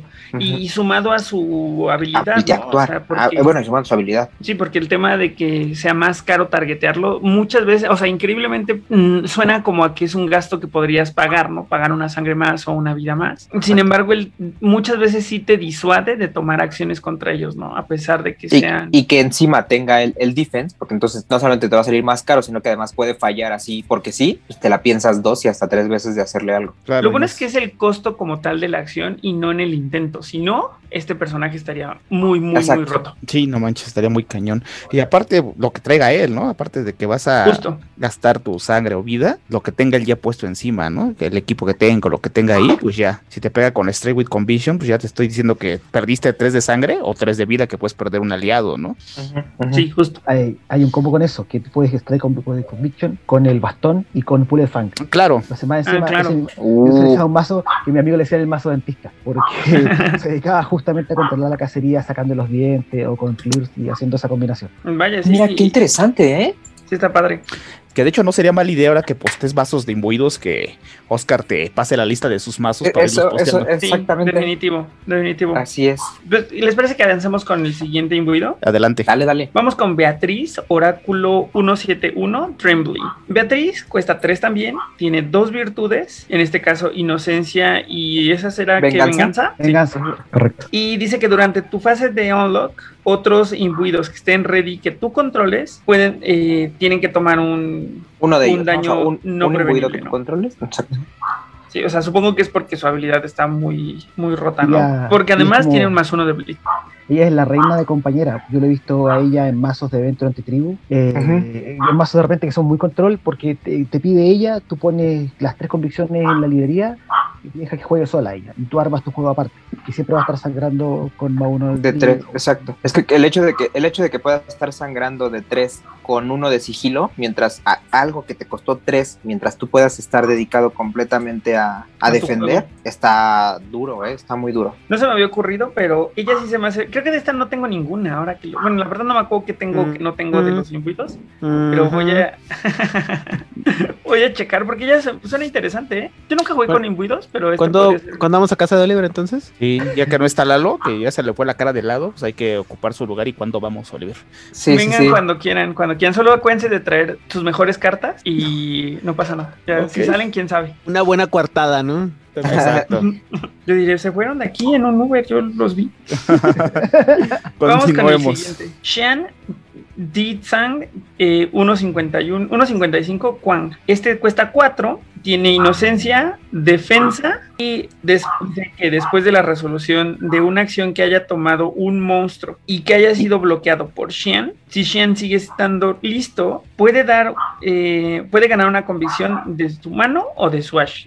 No, de la mano o de la ash. Es decir, Van, él bloquea, si sigue ready después del combate, él gana una convicción que tú le pones de la mano o la regresas de tu Aship. Me parece que está hecho como para bloquear de una manera muy eficiente y pues por 4-2 y estabilidad no sé qué tan... A mí me parece que está todavía en, en el límite de lo muy eficiente. No sé aquí ustedes, Oscar y Carlos, qué opinan. Yo lo he probado a él con Esconde y con Inspira. O sea, con, Inspi- con Esconde él puede cancelar acciones que afecte que te tarjeten. Con Hype. Mm, sí, suena, suena poderoso. No, y aparte que la gane, ¿no? La convicción, porque igual puedes bloquear con alguna que intercepta o pegar de más y la vas a ganar si estás ready, ¿no? Claro, Eso es también. que justo de para allá me suena mucho como a un ciclo infinito de maldad, ¿no? Porque la que usas para, para bloquear, si te mantienes ready, la vas a regresar probablemente. Sí, coincido. Está buenísimo. Pues me parece que está padre, me parece que Sí. está muy padre. Bastante. Luego nos encontramos con Peter Outback 295 Raphael. Peter cuesta 4 también. Este tiene un símbolo que definitivamente no sé cuál es. Es- ¿qué- qué- qué- ¿A qué credo pertenece? Redención. Redención. Ah, este es un redentor, ok, y tiene redención y venganza. Eh, Peter dice que en combate con un monstruo puede quemar una, conva- una convicción para obtener una maniobra. Este, por otro Está- lado, me parece que está muy Exacto. Padre. E- Está muy chido. Y es que justamente el Venganza distingue por eso, ¿no? Porque tiene un combate bastante fuerte. Tiene por ahí un equipo que además puede hacer un daño ridículo, según yo. O sea, al menos le veo ese potencial. Y pues el hecho de que tenga la maniobra para pegar ahí de cerca, porque el equipo es eh, weapon melee, pues, pues para asegurarte un poco que puedas meter ese golpe, ¿no? Y eso que no conocen los, los hechos, ¿verdad, Carlos? Oscar, porque si no. Sí, además, por ejemplo, tú, eh, esta arma que está hablando, claro, la puedes combinar con Clip y más daño todavía. Exacto. Súper. Y la ilustración está bien padre, ¿eh? La verdad es que las ilustraciones hasta donde vamos me han gustado. Esta se me hace que está especialmente cool de Lawrence Snell. Muy humano, muy... No sé, o sea, me, me gusta la ilustración. Oye, oye, y nada más, a- hablando con este, ¿has intentado hacer eh, mazos de imbuidos de combate? Sí, eh, el dentista era de combate y el rey que viene ahora es Pedro Cortés. Yo creo que ahí lo van a mencionar. A ver, pues venga. Ahora vamos a hablar de Pedro Cortés y ahorita que nos cuente de su mazo de combate. Pedro Cortés, que se ve ahí muy simpático con sus ojitos como de anime, es un vengador y cuesta 4 también, tiene venganza y tiene uno que tampoco publicó. ¿Cuál Es mártir, mártir. Mártir. Es Ah, Mártir ¿qué es, es la gracia. Mártir y Vengador. Pedro Cortés no, no está registrado en la net porque no tiene ahí su nick y su número. Tiene más uno de fuerza. Pedro no puede maniobrar a distancia larga, presionar para terminar el combate o terminar el combate como strike. Suena que este sí o sí es pura violencia. Sí, de hecho, él, él se utiliza, por ejemplo, Inflige, que es de Mártir, que la carta es una carta de combate, que todo el daño que te lo hacen a ti también se lo hace el minion que te pega. Claro, claro, sí, sí, sí. Y también se utiliza con, eh, se utiliza con Surge, que te previene el daño. Y la gracia es que, Es- que, que inflige, exacto. aunque te prevengas el daño, igual se hace esa cantidad de daño de vuelta. Es, es una locura, claro. O sea, tú vas, te vas ahí a, básicamente como a misión suicida y luego te previenes todo el daño y al final fue suicida, pero para el otro. Sí, claro, pobre. Claro, Exactamente, te- te dicen, exactamente. Te pego 10, no, yo me prevengo. Me prevengo Me prevengo. 10 y Tú te pegas los 10. 10. Sí, más suena como yo. a conocer a cara de puño. Entonces, ahora ves mi espada, mi, mi espada que te hace daño grabado, pum, listo. Claro. Qué, Qué duro, ¿eh? Qué duro. Y fíjate que eh, a mí se me hace bien interesante porque dentro de las distintas construcciones que yo había visto de imbuidos, este era uno de esos que no se jugaban, o sea, y que no lo veía y que alguien decía como, pues llevo una copia por si de pronto me bloquean y puedo pegar de más y nada más, ¿no? Entonces, me, me gusta un montón que, que estés aquí con nosotros hoy para que puedas platicarnos todo esto. Y a mí nada más me parece una gran ofensa, Oliver, que tu primera reacción haya sido como ojos de anime y que no te haya sido a que parece Pedro a Infante. que de parece gra- no, deja tú, que parece graffiti de sangre por sangre. Ah, es que no vi sangre por sangre, perdón. Ah, no manches.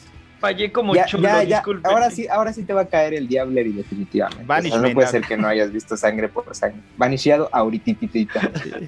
Perdón, no sabía que era una clica de cholo. Carlos, sácalo del Zoom. Sí, sí, sí. Ahorita. O sea, te quejas de que no he visto Avatar, te quejas de que no he visto Betty la Fea y no has visto sangre por sangre. Has fallado ahorita de que como mexicano, güey. Como mexicano. Sí. Ay, no, creo que, a Sí. ver, mexicanos que nos escuchan, ¿ustedes vieron Todo la mundo Fea o sangre por sangre? Díganos en los comentarios. Las dos, es que hay que ver las dos. Son las dos. Sí. Perdón, disculpen. Vivo en una realidad alternativa. Definitivamente, güey. Es Vivo más, alienado ahorita de la el, realidad. te mando el link para que la veas. güey. Bueno, continuemos Bueno. entonces. Bien.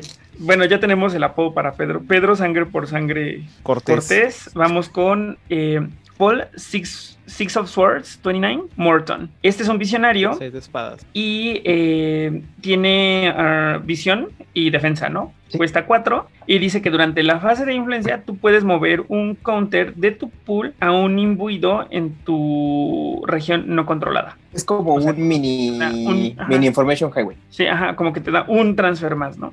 Ujú. Pues no me parece que esté mal para acelerar las cosas porque creo que de repente también los hunters viven un poco de la velocidad en la que van llegando y pues no sé, no sé, no sé si este, este mix de, o sea, me parece justo en términos de formulación, pero no sé si la, el match de visión y defensa sea especialmente poderoso. No, sí, funciona, porque por ejemplo puedes jugar eh, una carta como determina que cambia el, el sangrado. Si te están sangrando, tú devuelves el sangrado, Ah, que es de visión. Claro, claro, claro. Cuando te redirigen, o sea, es para, de- para evitar redirections, ¿es eso? Por O sea, es no, para que que- tú que- hagas el redirection. Exacto. Ah, ok, o sea, sí. tú rediriges con eso. Correcto. Exacto. Entonces, sí, tienes razón, ¿eh? está bien padre, porque además eh, tienes defensa para que eh, tumbar ahí acciones que de plano no te gusten y las que te gusten y puedas, te rediriges y lo mandas para otro lado. Además que como es visionario puede jugar unidad, que es una Hunter Net, o sea, es una Hunter Claro. List que es una Sí, Master. sí, sí, Mm. eh, exactamente. Y tiene su espada como la de Juan Topo. Eso también es puntos extra. Juan Topo, ¿no? Ok. Y empezamos con el que sigue. La verdad es que están padres, ¿eh? O sea, no Sí. recordaba esto. O sea, para mí esto es un viaje en el tiempo. Tenemos ¿Por qué a... crees que el Lalo se fue? Ya estaba aventando espuma por la boca y dijo, no, ya. Estaba dando una embolia, ¿verdad? Pobrecito. Sí, sí, bueno. sí, sí, sufrió un ataque. Sí, no, pues bueno, ya tristemente lo perdimos, pero bueno, ya sabemos quién ganó el duelo. Le, le cayeron, le cayeron los imbuidos en su casa. Sí. Bien, entonces vamos con el siguiente imbuido que se llama Marion Teacher 193 Perks. Ella es una redentora que tiene redentor, redención y justicia. Y así nada más, por cuatro, también tiene un optional press cada combate. Esa, esa, hasta la ilustración, esa sí me espanta porque se me hace Este es como la maestra. Es que, ah, de entrada, ¿no? O sea, de entrada es, es un dude. Y en segunda, o sea, es que lo vas a tener ahí, te va a estar dando clases y te va a decir como, no, no, no, no, no. La, no, o sea, tiene mucha cara de que la evolución no existe y que Dios creó todo y que con la Biblia esa que trae en la mano te va a dar de catorrazo. Sí, sí se ve como malvadilla, ¿eh? Hasta su mirada. Ahora, redención y justicia, ¿cómo jala eso junto? Bueno, justicia te permite multiactuar, también te da intercept, y de redención una carta muy poderosa que abjura. Que, Ah, eh, yo- con una ilustración súper padre. De hecho, eh, por ahí podría ir, pero en realidad redención eh, debe ser de las menos fuertes que encontramos como de- del Mm, juego. ok. Ujú. Está bueno oírlo. Está bueno Quizás, por ejemplo, Castiga, Punich, eh, podría ser, pero es un mazo muy temático. Ok, perfecto. Muchas gracias. Pues vamos con la que sigue entonces, porque ya esta ya me incomodó de cómo me está viendo. Vamos a, a Maman Bumba. Ella es una mártir. También tiene una mirada ahí como medio penetrante. Ella tiene inocencia y, mar- y martirio. Sí, es inocencia, ¿verdad? Sí, inocente, Y dice- inocencia. Durante un referéndum, Maman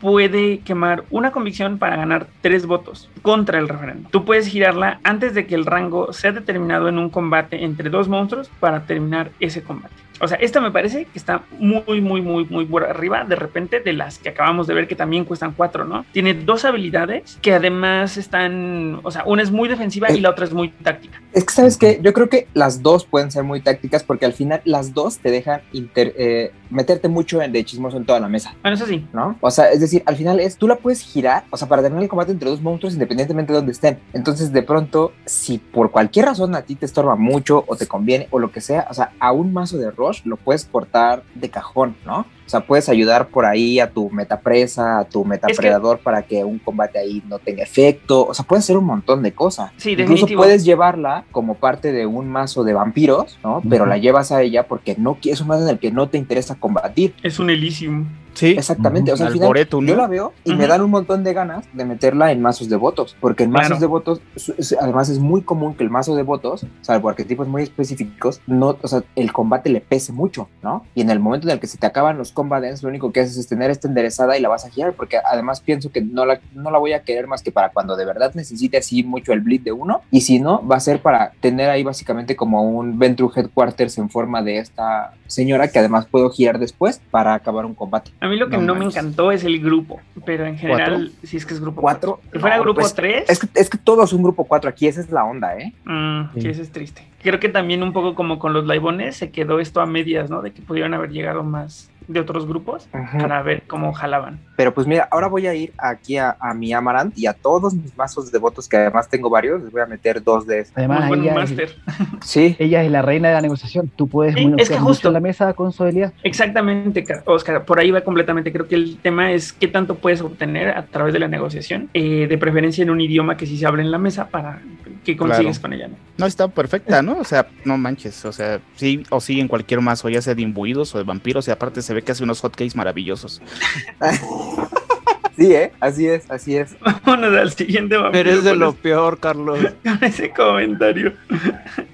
Eh, sigue Lupe, Cavi22 Drawing. Lupe es una defensora que también tiene. mm, creamos que era, era inocencia. Sí, no, no es cierto, no es cierto, es defensa y, y venganza. Entonces suena que está brutal. Y ella cuesta 4. Dice que si Lupe tiene un vehículo, una vez cada acción puede quemar una convicción para conseguir uno de sigilo o uno de intercept. Entonces, si, si ya quemó los que le daba sigilo, los que le daban sigilo o intercept, puede utilizar las otras convicciones para conseguir más sigilo o más intercept, ¿no? Si, siempre y cuando tenga un vehículo. Ahí es importante porque eh, el, el apodo de ella es Cabi, que Cabi Como el es, taxi, es, ¿no? eh, chafirete, pues.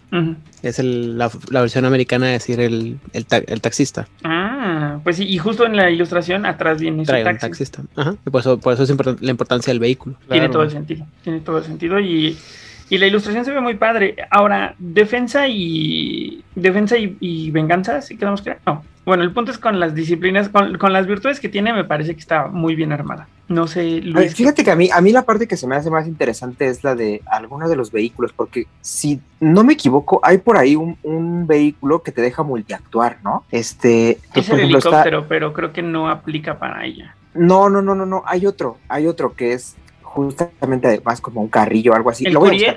Creo No, es que, sí, no es un pero bueno, helicóptero. de, de entrada el primero que se me ocurre además es la moto, ¿no? La ambulancia, ¿no? También. No sé si Ah. ella, no- ella no, no, no, se- no se combo con esa. No recuerdo que si sí. la ambulancia la puede equipar. No me Creo que la sí, ¿eh? ambulancia. voy a buscar. Pero de entrada, pues la moto sí se la puede poner, ¿no? O sea, Sí, se sí, pone la moto, tiene más uno de intercept y ya, o sea, a partir de ese momento, pues igual puede generar uno más. O sea, que más interesante porque entonces tú tienes tu convicción que te da intercept. Tienes intercept quemando cualquier otra convicción con esta. Tienes la equipo. moto que te da otro y tienes el equipo, o sea, bueno, que diga, tienes el, el evento, ¿no? El, el unmasking que te da otro. O sea, ella fácil puede tener sin bronca 5 de intercept fijo sin pedos, ¿no? Y que además tengas defensa para cualquier otra cosa, o sea, me parece muy bueno. Y el hecho de que además parece- tenga venganza, te voy a agarrar y te voy a meter de madre. Es que justamente, o sea, es que vas a hacer cuando bloquees, pues le vas a poner chinga. O sea, me parece que está bien. No sé si lo dijeron, pero además, por ejemplo, la Hunter, eh, la Hunter Net, o sea, las puertas de la Hunter List de los defensores también daban un intercept. Claro, Ah, no, no, exactamente, no, exactamente. dijimos, Entonces, eh, no lo habíamos checado porque pe- pedía crit y como que quedamos ahí, pero sí, exacto. Entonces, es otro intercept ahí que vas a tener fijo. Entonces, o sea, bien duro. Y además, hasta donde yo me acuerdo, las, las locaciones que te dan intercept que ya hemos visto antes son para minions. Creo que son pocas, o sea, hay, varias que son para minions. Entonces, más intercept puede Sí, tener, ¿no? claro, lo que le quieras ir sumando. Sí, me parece que está muy, muy bien. O sea, el Lupe se me hace súper temática en términos de qué es lo que va a hacer y qué va a hacer cuando te bloquee, ¿no? Exacto. Y sí, como, carta y, de- y como dice Carlos, eh, sí la ambulancia sí hace combo, porque la ambulancia dice minion. Lo que hace la ambulancia es que después de un combate entre un minion actuante y uno que bloquea, si aquel que tiene la ambulancia eh, sigue ready, puede girar la ambulancia y la acción continúa como si fuera, como si no hubiera sido bloqueada. Entonces, pues igual está bien padre. Mm, Además, en el mazo que yo uso, eh, uso una carta que se llama Lock, que tú puedes eh, hacer eh, que los ataques o las acciones hacia tus minions, tus cazadores, cuesten uno más de sangre, o que tú eh, se la pones a un vampiro y que las acciones de este monstruo valgan uno más de sangre. Ah, claro, sí, es buenísima esa carta. Uh, sí es cierto, eh, tienes toda la razón. Súper malvado esa- ese lo que no me acordaba de él, está súper, súper malvado. Vamos con la siguiente si quieren. Ella es Leaf Potter 116 Pankowski. Liv también cuesta 4, ella tiene 3, tiene inocencia, uh, Visión redención y redención. Eh, ella tiene que durante tu discard phase, Liv puede girarse para ganar una convicción de tu library, de tu mano o de tu ash heap. O sea, de donde sea. Si la tomas de tu mano, si la buscas en tu librería, entonces tendrías que revolver tu librería. Pero pues esta Gordis me parece que está muy rota porque no habíamos visto a ninguno que tuviera 3 por 4 Y además una habilidad que me parece que está ruda. Entonces aquí sí me gustaría a ustedes qué opinan. Ella te ayuda a acelerar las convicciones. Cuando por ese motivo no te sale la mano, ella es la que te ayuda a bajar, a gastar convicción, a sacarla. Y por ejemplo, con visión puede redirigir los sangrados, eh, hacer esas cosas. Vas descartando la convicción para que después otro se la coloque Claro. en, el juego y ahí. Sí, ahí es un motorcito. Exacto, y el Ondekui ahí sirve mucho más. Claro. Y es claro. la única reacción que puedo jugar con minions, no vampiros. Claro. Sí, claro. Igual, el- igual el, el ángel de Berlín, ¿no? Me parece aquí como bien interesante porque el ángel de Berlín, pues como traes la redirección, no te, te pone a bloquear, no nada, te enderezas, rediriges, ¿no? O sea, Pero me parece que está muy padre, o sea, y además yo destaco la formulación que está por cuatro pulls tenga tres virtudes, me parece que también eso es destacable. que como ya nos dijo Oscar, pues está nerfeada porque tiene redención, pero pues igual al- de algo servirá, ¿no? Bueno, sí, no es como que le hayan puesto quietos. Es eh, sí, sí. no, sí, tradición es como el quietus de, de los cazadores. bueno, pobrecita entonces. Algún defecto tenía que tener. Pero aún si tuviera las otras dos nada más, creo que seguía siendo muy buena. Es que, es que creo que además es la otra, ¿no? Que hemos visto un montón que funcionan excelente nada más teniendo dos, Dos. ¿no? Entonces también como que pues no le hace falta mucho y justo que una de las que tenga sea la que te permite redirigir, que ya hemos visto lo importante que se ha vuelto en este juego, pues excelente. Súper. Y, y también creo que esto nos permite visualizar el poder y, y el impacto que tenía el Edge Explosion, ¿no? O sea, porque imagínate que este personaje pudiera hacer todo, o sea, no manches. O Lupe. Lupe, ujú. Lupe, otra cosa. Sí, Lupe sí está rotilla. Vamos con el que sigue, que también cuesta 4. Y este se llama John Cobb 90 O'Malley. John puede entrar en combate con un monstruo como una acción dirigida que le cuesta una convicción. Y él tiene venganza y justicia. Igual, por ¿Este 4. lo, lo jugabas en tu mazo dentista con el Pedro Cortés? Así Bueno. es, también. Sí, te Porque creo. sí, el, te- sí, porque el, el- como digo, el juicio te da o multiacción o te da más uno el intercept, entonces eh, son van juegan juntos. Además ambos son vengadores. Ujú, ujú. Pues creo que no hay mucho que decir, o sea, creo que este de repente era algo que se necesitaba sí o sí, porque pues alguien que fuera y pegar y, y deshacerte de tus cartas de combate y neutralizar piezas súper específicas en la mesa, creo que está muy padre. El- El que sigue se llama Jennifer Flame 61 Vidisania. Jennifer es una vengadora que tiene venganza y visión y dice que las armas le cuestan a Jennifer una sangre menos o un pull menos. Tiene más uno de bleed, pero tiene menos uno de sigilo. O sea, equiparse le costaría, o sea, es una acción sin sigilo. Pero, pero ahí ya hemos visto que pues hay ventajas, ¿no? O sea, de entrada le cuestan uno menos, y aunque no lleve sigilo, la onda es que se convea muy bien con el aliado, porque sigue pagando ella, o sea, le sigue costando uno menos, pero ya no, ya no tiene la bronca con el sigilo porque se lo pasa el otro, ¿no? Lo que sí es que, bueno, pues el bleed pues no lo va a pasar tan fácil, cuando básicamente es aquí como un Bela Lugosi, ¿no? De que cuando quema la convicción que le da sigilo, pues va a tener ahí eh, como que apenas se va a emparejar, pero lo que sí me parece interesante son dos cosas. La primera es que aunque no tenga sigilo, tiene venganza, entonces pues a lo mejor le agarras y a lo mejor te mete unos buenos madrazos. Así y la otra es es que justo tiene... lo que quiere hacer, ¿no? Exacto, y es que la otra es que tiene visión. Y entonces que una de esas es voy, redirijo, bloquea al que está redirigiendo y luego te voy a meter yo el mío que va con más uno al bleed. Claro. Y, y esta, por ejemplo, es una de las que yo sí veo en un montón de armados. O sea, sí se siente como muy, muy básica en un montón de, de, de mazos de hunters. Bueno, no solamente eso, sino que de repente eh, se le pone una pistola porque vale uno menos y ya igual pega de lejos. Sí, justo. Claro. Justo, justo. Y que hay equipos padres que te cuestan un pool, ¿no? Entonces, bueno, armas padres que cuestan un pool. Si en una de esas terminas ahí haciendo cosas malvadas. Como, el- como la espada del cruzado, que vale Exacto. un pool. Y, y esta, ¿sabes qué? Esta se me antoja un montón para ese mazo horrible que tiene Carlos, que te equipa pistolas y luego quemas la pistola porque le metes a grabados. Breath of Dragon. Sí. Dragon Breath. Dragon- Breath. Dragon Breath. Pues, horrible, porque además a ella le cuesta uno menos. Entonces, justo las que lleva son las, eh, las que cuestan uno, ¿no? El Saturday Night Special. Entonces, pues son de a gratis y de a gratis te va a no estar te duele. a grabados. Exactamente. Y luego bloquear también con todos los recursos de bloquear y terminar haciendo Rochic, ¿no? Para asegurarte que te vas a deshacer de los vampiros. Me parece que está padre. Claro, sí. Sí, está muy cool. Está muy cool. O también estarte pasando los los equipos, ¿no? A lo mejor ella es la que se los equipa y se los pasa a Lupe o a quien sea y empiezan ahí a hacer el bar. Vamos con el siguiente, el siguiente personaje que se llama Jack Hannibal 137 Harmon. Eh, Hannibal, no, perdón, Jack es un defensor que también cuesta 4, tiene justicia y defensa, Defensa. Ajá, y tiene una maniobra opcional durante el primer round de combate. Igual y a lo Sólido, mejor- ¿no? O sea, sólido, ajá. De nuevo, o sea, No, él es el que juega con, con François. y- Claro, porque tienen las mismas, correcto. Sí, sí, sí. Entonces, claro. pues, ujú. además súper eficiente en términos de costo, con, con justicia, como nos habías contado, las cosas que puede hacer, con defensa lo que puede hacer. Entonces, creo que ese maniobra, además, eh, eh, pues también le acomoda perfecto a, a- a todo lo que puede hacer. ¿no? combo que delante de la espada con Ivory Bow es el que él que lleva. Mm, claro. Claro, claramente. Exacto, o sea, te alejas, ya no se pueden acercar y entonces metes el grabado, ¿no? Ujú. Ah, está súper bien. La ilustración también me gusta. Sí, a mí también, porque además es, esas es de esas que sí me recuerdan un montón a todo el estilo que tenía en ese momento los libros de White Wolf. Claro, claro, claro. Y, Así y a, así y a es. todo el material como de película del que salió mucho de eso, ¿no? Ujú. Sí, es correcto. Sí, se ve muy, muy en los. En, en todo el tema de, de, de Hunter de en aquel entonces. Y, y que nada más, ¿no? O sea, si te lo hubieran puesto como un brulla, también te la crees. Sí, justo lo que estaba pensando, o sea que tampoco hay mucha diferenciación de repente porque se ve bastante no humano con esos ojos ahí sumidos en la oscuridad. Pero pues, o sea, un poco también como para darle su mood a los, a los Hunters, ¿no? Que también den miedo. Claro. El siguiente Hunter es Eric Soffet eh, 125 Franco. Eric es un juez y tiene inocencia y juicio, cuesta 4 también y dice que si Eric exitosamente entra en combate con un monstruo como una acción, él puede ganar una convicción de tu mano de- o de tu aship antes de que el combate comience.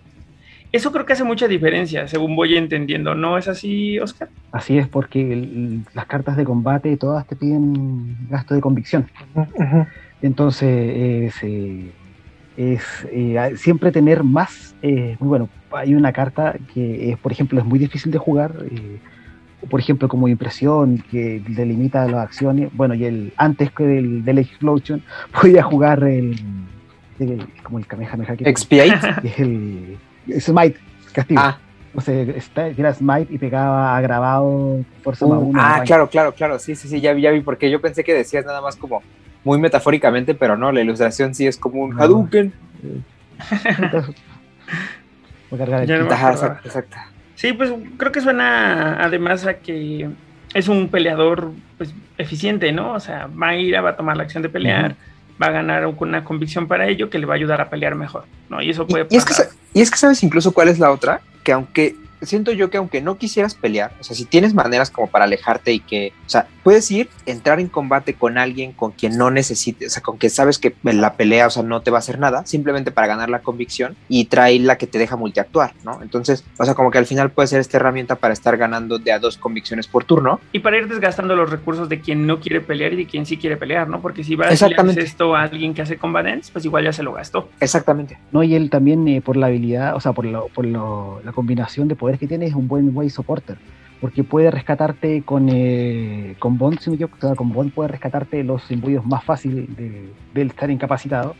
O, por ejemplo, eh, puede jugar eh, otras cartas con, eh, de juicio, y como por ejemplo Antítesis, que también puedes empezar a hacer mazo frente a eso.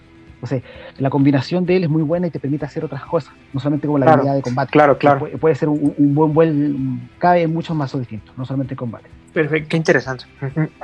Pues vamos a ver el que sigue, ¿les parece bien? Sí, que creo que ese sí es una estrella, estrellita, estrellita. A ver, el que sigue es oh, sí, Travis. Travis Traveler 72 Miller. Este es un mártir que tiene martyrdom y defensa. Sí, defensa, ¿verdad? Bueno, Sí, sí, sí. Y, Para el final de este Es que episodio, Oliver será un experto en estos simbolitos. o no. O colapsará. Ajá, sí, mientras no me hagan examen, todo bien. Es importante mencionar-. Es importante mencionar que estos símbolos eh, reflejan una parte del lore del juego, que es el, el Hunter Code o el código de los cazadores, que son este tipo de imagen de, símbolos que son como, ah, se ven como graffiti y que están hechos precisamente para que los, los cazadores los puedan dejar en algún lado y funciona como el, el, este, el código de los, de los vagabundos, que es eso, ¿no? Es un tipo de graffiti que, eh, si no me equivoco, y puede- Oscar me puede corregir, solamente los cazadores lo pueden ver, ¿no? O solamente los cazadores pueden entender el significado del- de los símbolos, ¿correcto? Es que, claro, porque cuando siempre lo esconden, insisto, en grafitis, en cuadros, en pintura, inclusive en, en textos en, o al margen del, de un libro, cual, lo, lo esconde y el cazador automáticamente va, va a darse cuenta de lo que significan y los puede observar. Como película en la cual... Como algunos poderes de los símbolos y Dementation, ¿no? entiende eso. Claro. Sí, pero ni siquiera la Claro, imitación puede, como entender el significado de No los si puede me romper. equivoco. Y Esa- en el libro exacto. de La Apócrifa de los Cazadores, que es un es la versión del libro de, no- de los cazadores, o sea, en el sentido de que es como que Mm. la donde sale la El mitología y formato. todo, sale sale todo el, sim- el símbolo, eh, los símbolos, correcto. Bueno, todos los que había en ese entonces, pero te dicen que tú puedes crear los que tú quieras, pero hay igual que con el, el lenguaje de garros de, de los garús y los eh, los glifos de la de las esferas de, de los magos y todo eso. Ya están unos muy bonitos y pues uno no tiene tanto, bueno, yo carezco de esa habilidad de dibujo como para hacer algo tan, tan bonito y tan simétrico, ¿no? Por ahí, bueno, igual en términos de lore luego podemos platicar, porque creo que sí hay algo que rompe el código, ¿no? Pero ahí, ahí lo platicamos. Hasta justamente que, que un evento ajena que salió en esta edición que, era el Sí, justo, recuerdo algo así. Sí. Pues les platico qué hace este mártir, porque creo que sí está muy padre. Dice que puede mover dos sangres del, del banco a un imbuido en tu región no controlada como una acción de uno de sigilo que cuesta una convicción. Es decir, este personaje tiene Scouting Un Mission Kindred. Ah, ajá, o un Enchant Kindred. Ándale, y si lo combinas con la carta que estábamos hablando, puedes bajar hasta tres, ¿no? Sí. Con la carta de. Master que comentaba. Y contra ella Sí, trajiste exacto. a uno, porque pues Sí, justo, es que, es que esa es la parte que a mí se me hace bastante rota, bastante interesante, ¿no? O sea, al final ya vimos que hay varios de tres que pueden ser bastante eficientes. O sea, y por ejemplo aquí simplemente el Warden, que también ya trae defensa y que pueden jugar ahí más o menos juntos, eh, lo traes gratis, simplemente tienes la Master y haces la acción con él, ¿no? Entonces, pues muy, muy bueno y además, ah, pues es de nuevo, o sea, como que tu, tu máquina de estar bloteando, ¿no? Ya vimos que estos tienen pocos recursos para blotear, pero el hecho de que tú puedas estar con él bloteando dos, bloteando dos, que te cueste una acción, ujú, eh, pues justo. también está bien interesante. ese, ese layer de, de utilidad también es muy relevante porque justo ir generando lo pone en un lugar diferente, ¿no? No es únicamente el tema de traer, sino es el tema de mantenerte en el juego. Además tiene Martirio, que como la carta que, que hablamos, que te devuelve Ujú, el daño, ujú. también desincentiva que te vayan a pegar. Ah, eso también Exacto, está cool, exactamente. porque lo blinda un poco, ¿no? Sí, Eh, claro. Este cuesta 5, también ahí me gustaría hacer la aclaración, que es el primero que vemos que cuesta más de 4, ¿no? Este es el primero que sale que cuesta 5, pero pues creo que lo super vale. Vale toda la pena. El siguiente personaje se llama Janie Cassie 247 Orn. Janie eh, es una visionaria que tiene tres, tiene inocencia, justicia y visión. Y dice que durante, eh, durante cualquier fase de unlock de cualquier Matusalea, cualquier imbuido que esté incapacitado puede quemar dos convicciones para moverse a su región ready. O sea, este me parece que también es un most, ¿no? sí. Se me hace a mí también de lo, de lo más padre que hay, porque justamente es eso. O sea, al final se me hace como un como el chantry de los Tremer, ¿sabes? O sea, Sí. porque no te cuesta acción el hecho de salir de, de- del equivalente al torpor y además gana uno de gana uno de vida, ¿no? O sea, o sea, digo, entiendo además, en el caso de ellos, tiene que ser así porque no puede salir vacío, porque si sale vacío simplemente volvería Bueno. a entrar, ¿no? Exacto. Pero, o sea, sigue siendo bastante interesante, porque además las convicciones, lo- las convicciones ni siquiera necesitan estar ready para que se las tengas que poner, ¿no? O sea, pueden estar te- incapacitados. Dime, dime. Perdón, Luis, es que sabes qué? que yo leí el texto de la carta y no el texto que viene aquí en Amaranth, que es como el, el, el oficial, digamos, porque en el texto de la carta no dice que ganas una vida. Es en el texto oficial, digamos, que dice que cualquier imbuido incapacitado puede moverse a su región lista y ganar una vida quemando dos convicciones durante la acción, durante el, el unlock phase de cualquier matosalea. O sea, viene redactado incluso al revés. Y cuando yo lo leí, no decía que ganaba una vida. Por eso ahorita que lo dijiste me super brincó, pero sí es real. Gana una vida, además de todo. Y, y pues sí, o sea, está bien padre. O sea, al final, ella es la que es capaz de darle mucha resiliencia a estos mazos de, de imbuidos, porque incluso tú puedes decir, no, pues a lo mejor no me lo robo, pero ya por combate o por cualquier otra cosa, ya me quité uno porque ya no tiene vida. Pues está ella y no me va a costar nada, ¿sabes? O sea, salgo y ya. Definitivo, o sea, creo que este es de esos mm, eh, imbuidos que te ayudan a, a generar permanencia, ¿no? O sea, estar en el juego más tiempo y mejor armado. Y eh, tú, eh, Carlos, se siente mucho, o sea, yo, yo lo digo porque parece mucho como este most, most eh, de que llevas en, en un montón de mazos independientemente de las virtudes en las que juega, pero sí se siente mucho mucho la diferencia entre llevarlo en un armado que juega con sus virtudes a llevarlo en un armado que no? Pues obviamente te ayuda más que lo lleves con sus virtudes, ¿no? Pero esa habilidad, o sea, te ayuda sí o sí. O sea, que gastes solamente dos convicciones para salir de, de la incapacidad, sí, tiene que ir, ¿no? Porque a lo mejor te vas a enfrentar en un ambiente de combate o lo vas a usar para las diferentes. O sea, tiene. Yo la llevaba siempre a ella. Y llevaba a ella y llevaba al que mencionamos para bajar sangre. Porque creo que los Es, últimos es- que hemos justo, mencionado. justo por eso, ¿no? O sea, Ajá. lo digo justo por eso, porque como que ellos dos están en un montón y ellos dos no comparten ni una sola, ni una sola virtud, ¿no? Pero puedes combinarlas, o sea, el que yo llevaba se cuenta esa que es como para redirigir que ella la puede jugar y llevaba el otro que llevaba Rejuvenate. Entonces hacías como que sinergia porque ocupabas a cada uno para lo que era bueno y aparte se apoyaban con sus con sus virtudes y con todo lo que llevaban ellos. O sea, no tenías que hacer como una de monodisciplina, por así decirlo, para que funcionara, porque ellos bien funcionan con las convicciones que llevas, ya tienes Intercept más aparte las cartas de Gena que te ayudan, o sea, no, eh, o sea, así puede funcionar, o sea, no necesariamente tienes que llevar a todos con las mismas virtudes. Claro. por ejemplo, eh, eh, ellos juegan muy bien con Chaka 74, que es de capacidad 6, que todavía no lo analizamos, pero siendo, por ejemplo, Chaka la estrella, podías tener cualquier otro de esos dos que lo apoyara, dependiendo de las condiciones de la mesa. Ah, pues, pues vamos a, a revisarlo. Vamos ¿no? al que sigue, ajá. No, sí, Sí, sí, falta. sí. El que sigue justamente es Shaka 74, Earl Dreams, Dims, perdón, Earl Dims, y cuesta 6. Este tiene, este es un visionario, tiene mm, visión, justicia y. Y martirio. Martirio, Martirio. Dice que tiene. eh, eh, Earl obtiene más Sí. uno de sigilo en acciones y otras que, Que- sean entrar en Que combate. no sean exacto, todo lo que no se entre en combate, uno Él sigilo. tiene más o menos sigilo, lo cual ya suena bastante bien. Dice que durante tu unlock phase tú puedes mover, y si, si tú controlas más de dos ready, o sea, im- imbuidos listos, también eh, eh, él quemaría una convicción, ¿no? O sea, este es un poco como de, como que tiene ese detrimento que no habíamos visto anteriormente, pero creo que también está padre esto de tener más uno de sigilo en todo menos en entrar en combate. Yo Aquí creo que la tiene formulación. ¿cómo la ven? Yo creo que tiene el detrimento porque las, eh, las virtudes que tienen son de las más usadas, las más poderosas. A mi parecer, Y, y que además tiene sigilo en, en- en todo lo que no se entra en combate, ¿no? y ese mano de sigilo. Entonces, por ejemplo, ya ponerte un poder es un mano de sigilo, más la habilidad de él es otro mano de sigilo, sacas la segunda visión, le das menos uno de intercept, entonces tendría que tener tres de intercept recién para empezar a, Claro, a mirar. claro, exactamente. No, bueno, pues es que con alguien que tiene el nombre del caballero del zodiaco más cercano a Dios, tenía que ser algo por ahí, ¿no? Eh, Sí, claro. no, y es, es que al final a mí me parece bastante interesante. No sé esa- qué tanto cabría, por ejemplo, el combinarlo en un mazo de, de vampiros, ¿no? O sea, al finalmente tener un niño que tenga más uno de sigilo en un montón de acciones, que si lo combinas con vampiros no llega al detrimento, que tengas ahí, que además redirige, que entonces no es, o sea, que es algo que independientemente de la sinergia te va a servir, o sea, también podría ser bastante interesante, ¿no? Además, sale una carta que tú usas, que creo que es impresión. No, eh, yo la tengo en un mazo, entonces no la tengo aquí enfrente.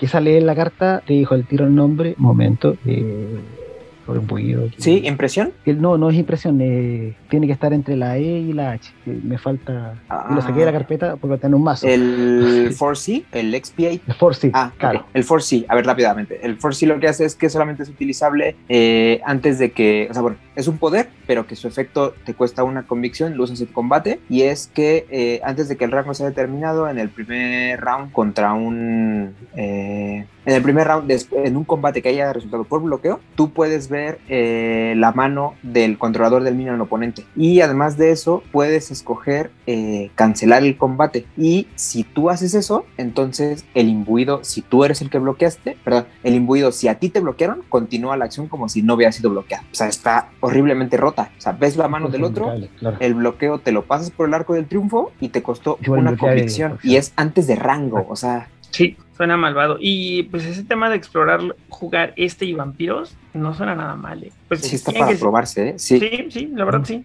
Aunque este sí me parecía un poquito más caro, pero. Luego está Ana Dictatrix 11 Suljic. Ana es una mártir que tiene martirio, visión y inocencia. Eh, Sí, eh, la eh, tiene. redención. Ah, redención, redención. redención, Ah, no la sí. tiene. Sí, Y- Tiene quietos. Tiene quieto, sí es cierto. Es, es que sabía que era la que no era útil, pero no me acordaba cuál era. Entonces dice que puede mover. Ana puede mover dos sangres del Blood Bank a cualquier vampiro como. A ver, a ver, de nuevo, porque esto ya me confundió. Ana puede mover dos sangres del Blood Bank a cualquier vampiro como una acción de más uno de sigilo.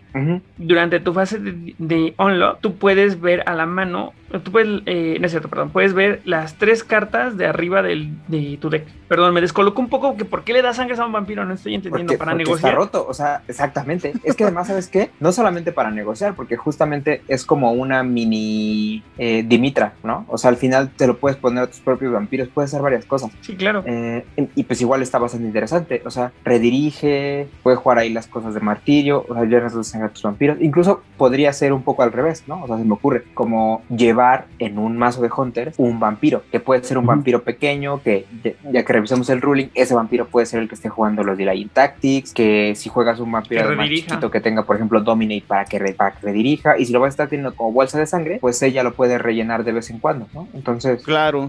Sí, me hace sentido. Sí, la veo. bloquear, Bueno, ¿no? sí, sí, sí, Él sí. yo lo usaba con un Malkavian que es pequeño de antitribu, que es de capacidad 4, que tiene ofuscación avanzado. Entonces les da sigilo con la ofuscación del Malkavian. ah, claro. ¿Sabes con quién? porque- Con Luke, ¿no? Con el que puede ver tu mano y que tiene. Con, Con Roger bueno. Fansworth también. Con Roger Fansworth también estaría. ahí. Mm, Oye, sí. Entonces él ponía Blood Doll, iba a cazar, a hacer sus cosas, o con el Blood Doll y le iba tirando sangre con ella. Mm, sí, Interesante. ¿eh? Ajá. Por- y ahí solucionas el tema de, de la falta de pool, ¿no? Y que te ayuda a mantenerte en juego. Claro. Dos cada turno. Es más, eh, bueno, no, tristemente no juega, pero con Blanche Hill hubiera estado también bien. Porque Obe hace muchas cosas con aliados. Entonces, ese, esa sinergia de cazar, ganar sangre, todo eso hubiera estado padre. Tristemente, Blanche Hill no juega con esta mujer. Pero que de todos modos sigue siendo una opción bastante interesante, ¿no? O sea, el ver con... Con Gelasia, con exacto, sí, sí, sí. que también O sea, sí, justamente, y que además te, eh, lo que estoy viendo es si te endereza eh, solo ¿A un vampiros vampiro? o ¿O minions. un minion? No me acuerdo. Endereza si- minions, o sea, endereza ¿Minion? minions. Ah, sí, es muy- Sí, lo cual sí. está muy padre, o sea, porque precisamente sí juega con, ¿no? o sea, tiene Ovea que hace muchas cosas con aliados, como bien dices, tiene Auspex a superior para redirigir, puede enderezarte uno de tus imbuidos, o sea, Que ahora bien, que lo veo es más eficiente con, con Gelasia que con Blanche, porque Blanche no tiene Auspex superior, tiene Fortitude superior. Entonces, aunque Blanche Mejor podía aún, ¿no? deshacerte de, así casualmente podía deshacerse de, con alguien, de alguien con un Kiss of Ra, pero pues Gelasia puede redirigir, Exacto. Y bloquear cuando te hagan el Kisofra. claro, y jugar el King of the Hill y el, el- esta carta de Glare of Lights, no me acuerdo cómo se llamaba. Una que también reacciona con Auspex y con Ovea. Pero bueno, el punto es que creo que Ana es muy jugable, ¿no? O sea, creo que tiene un rango muy por, por su habilidad misma, más lo que tiene en virtudes. Pues vamos con el. Ah, pues creo que ya acabamos. Son Ya acabamos. Sí, sí, efectivamente son todos. Creo que aquí tendríamos que estar diciendo que esto se va a ir a una segunda parte, definitivamente, porque todavía nos falta ver todas las cartas por virtud y esa pues definitivamente no lo vamos a lograr el día de hoy. Pero pues también está padre porque pues así nos podemos seguir manteniendo hablando un rato más sobre Hunters, que creo que está padre regresarlos a la conversación porque no es algo de lo que se habla a menudo. Y pues, igual, si, si estás disponible, Oscar, pues la semana que entra nos, nos seguimos hablando de Hunters. Vámonos a, a, bueno, no Final Words, pero pues a sus impresiones de lo que vimos hasta el día de hoy. Y si quieren mandar saludos, adelante. Todas las voces de la cultura friki están en las voces de Londres. Escúchalos en Spotify y otras plataformas.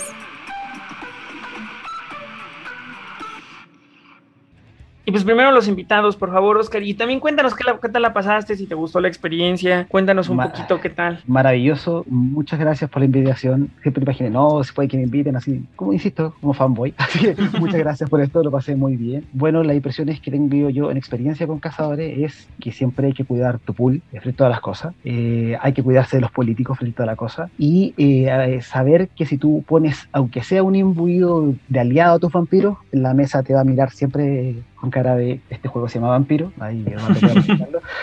Claro, poder explicarlo se llama vampiro y te van a ir a pegar, te van a tirar cosas cochinas y feas. Y también en el juego.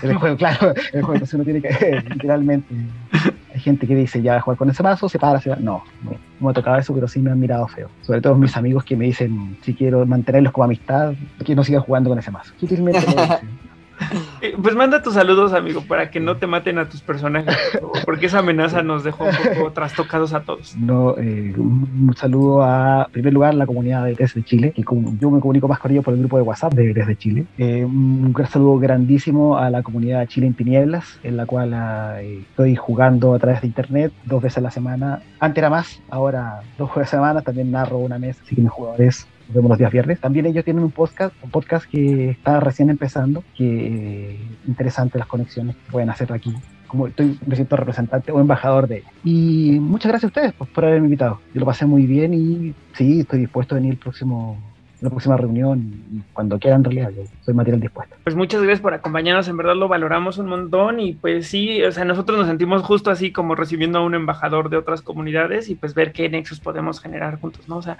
eh, valdría mucho la pena que nos pases el link de ese podcast que están haciendo, no únicamente para escucharlo nosotros, sino también para difundirlo porque de eso se trata, ¿no? Creo que mm, el hacer crecer todo esto se trata de, de hacer mucho trabajo de difusión y nos encanta y lo apreciamos un montón. Así que una vez más, muchas gracias por acompañarnos, amigo. Y pues también me gustaría escuchar las palabras de Aidan Rodríguez, el aliado que nos robamos porque, porque tenemos presa en superior.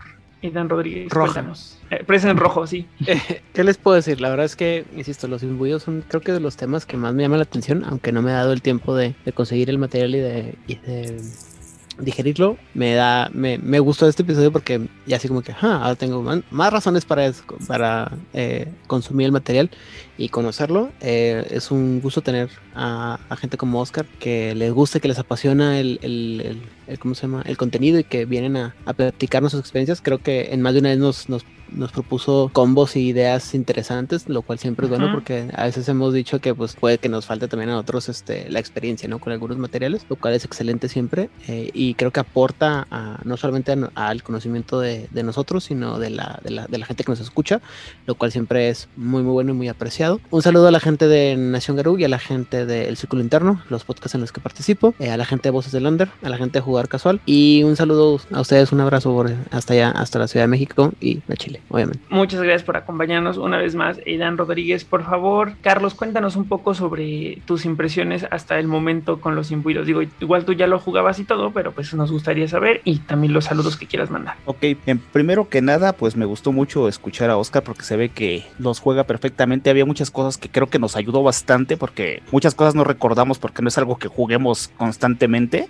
Como bien mencionas, creo que muy pocos de la comunidad mexicana los tiene, pero bueno, las impresiones es que ya vimos, ¿no? Que se pueden combinar con vampiros, que se pueden hacer muchísimas cosas con ellos, que no solamente del lado del hate, ¿no? También puedes, este, a, pues empezar a tomar que cierto cariño, aunque Lalo se le vaya la cara más de lado. Entonces, pues creo que nada más, ya, ya que analicemos lo que falta en el siguiente capítulo, pues podemos complementar esta opinión, ¿no? Y bueno, saludos, pues saludos, pues ya no quiero ser repetitivo, le mando un saludo a mis amigos de Huevo Triunfar Weird. Obviamente agradecer a Oscar y todo el apoyo que nos ha brindado y aquí lo esperamos para cerrar el que estemos hablando de los imbuidos, ¿no? Nada más. Muchas gracias, Carlos. Eh, por favor, Eduardo, Lalo, cuéntanos un poco sobre tus impresiones respecto a todo esto, qué tan chueca se te fue la cara, queremos saber y también tus saludos que quieras mandar. Este, pues brevemente, este, yo creo que son posibilidades y aperturas que se dan en el juego que, aunque pueden no gustarme, yo supongo que hay jugadores que tendrán y le tendrán mucho cariño, como aquí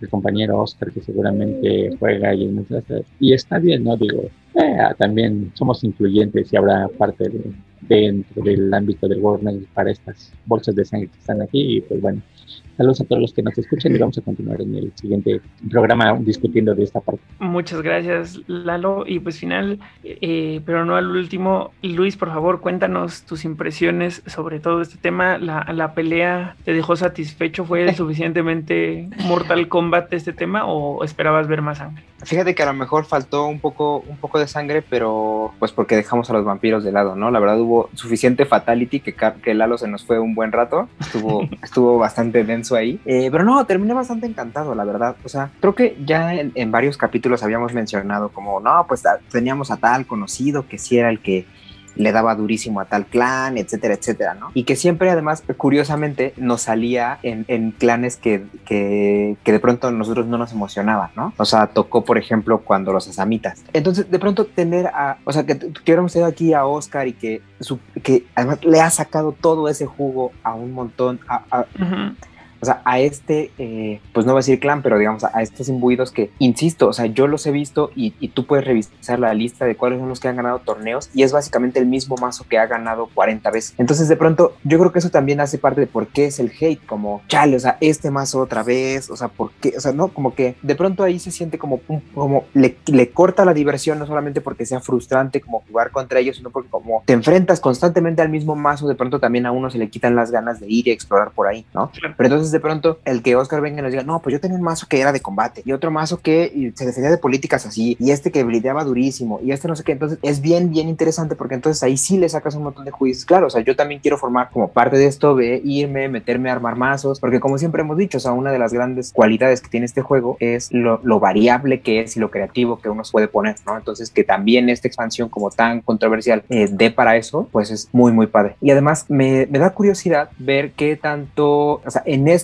meta en el que estamos actualmente, que además ya hemos dicho que está pero atascado de aliados, si a los Hunters les iría tan bien como en otros momentos en los que los aliados no brillaban tanto y que a lo mejor los mazos no estaban preparados para enfrentarse a ellos. ¿No? Insisto, sigue habiendo muchas cartas que no se pueden jugar, pero habrá otras que sí y que seguramente muchos mazos corran y a mayor número que, que, antes, ¿no? Entonces, pues puede ser ahí una experiencia bien interesante el llevarlos a mesa. Me quedé con ganas de probar algunas cosas de las que nos contaron. Ya veremos en el siguiente capítulo definitivo a ver qué, qué cosas armo por ahí. Y pues saludos, eh, quiero mandar esta vez saludos a todos sus eh, jugadores que, con los que me encontré en el Walk of Flame, a Health, ya buen amigo que he estado aquí saludando cada semana y que me tocó en una mesa contra él al buen Nikika, jugador serbio muy muy bueno, a Holt, un jugador, eh, Toms, perdón, a Toms, un jugador eh, alemán que además habla un muy buen español y que pudimos ahí tener Ah, unas claro. gratas conversaciones. Claro, claro. Eh, y con un, con un mazo que a mí me dejó impactado, impecable, yo lo vi así de un armado tremendo. Muy, muy buena mesa la que me tocó con todos ellos. A Jenny también que me puso en problemas con su mazo de Lo Name Y pues nada, también voy a estar subiendo esa mesa ahí a, a Monomacia para que la vean. Estuvo muy, muy buena. Y pues nada más. Pues muchas gracias, amigo. Eh, como de costumbre, un placer platicar con todos ustedes una semana más. De mi lado solamente me queda, eh, pues antes de mis final words, decir que la impresión con la que me voy hoy es que es un recurso mucho más flexible del que parecía, del, del que yo creía que era de mis primeras impresiones hace años que llegaron a la mesa. Creo que también yo tuve un muy mal lobby con, con los Hunters. Me gustaría ahora ver cómo podríamos llevarnos los pieza a pieza a otros decks donde hay vampiros, si jalaría o si no jalaría. Ya lo estaremos viendo eventualmente que se hagan pruebas de mi lado, solamente para no ser muy reiterativo, pues agradecerles a ustedes que nos escuchan su tiempo, agradecerles a ustedes que nos acompañaron eh, aquí compartiendo micrófonos también su tiempo y su participación. Una vez más a Oscar que vino, o sea, este programa definitivamente hubiera sido muy diferente sin Oscar que nos ejemplificó de una manera muy clara y muy en la práctica eh, cómo se vive y se juega con los imbuidos. Y pues recordarles que si ustedes son fans de Vampiro o de Hunter en novelas gráficas, videojuegos, eh, eh, eh, LARP, el juego de rol, eh, los juegos de mesa, por favor, compartan. Compártanos. Y saludos a la gente de Tras Bambalinas. Y a Lupe. Por favor, y a Lupe, sí. Gracias por escuchar Masterface. Encuéntranos en Facebook, Instagram y YouTube como Betes México. Cortinillas y menciones, Pami West. Datos de contacto en la descripción.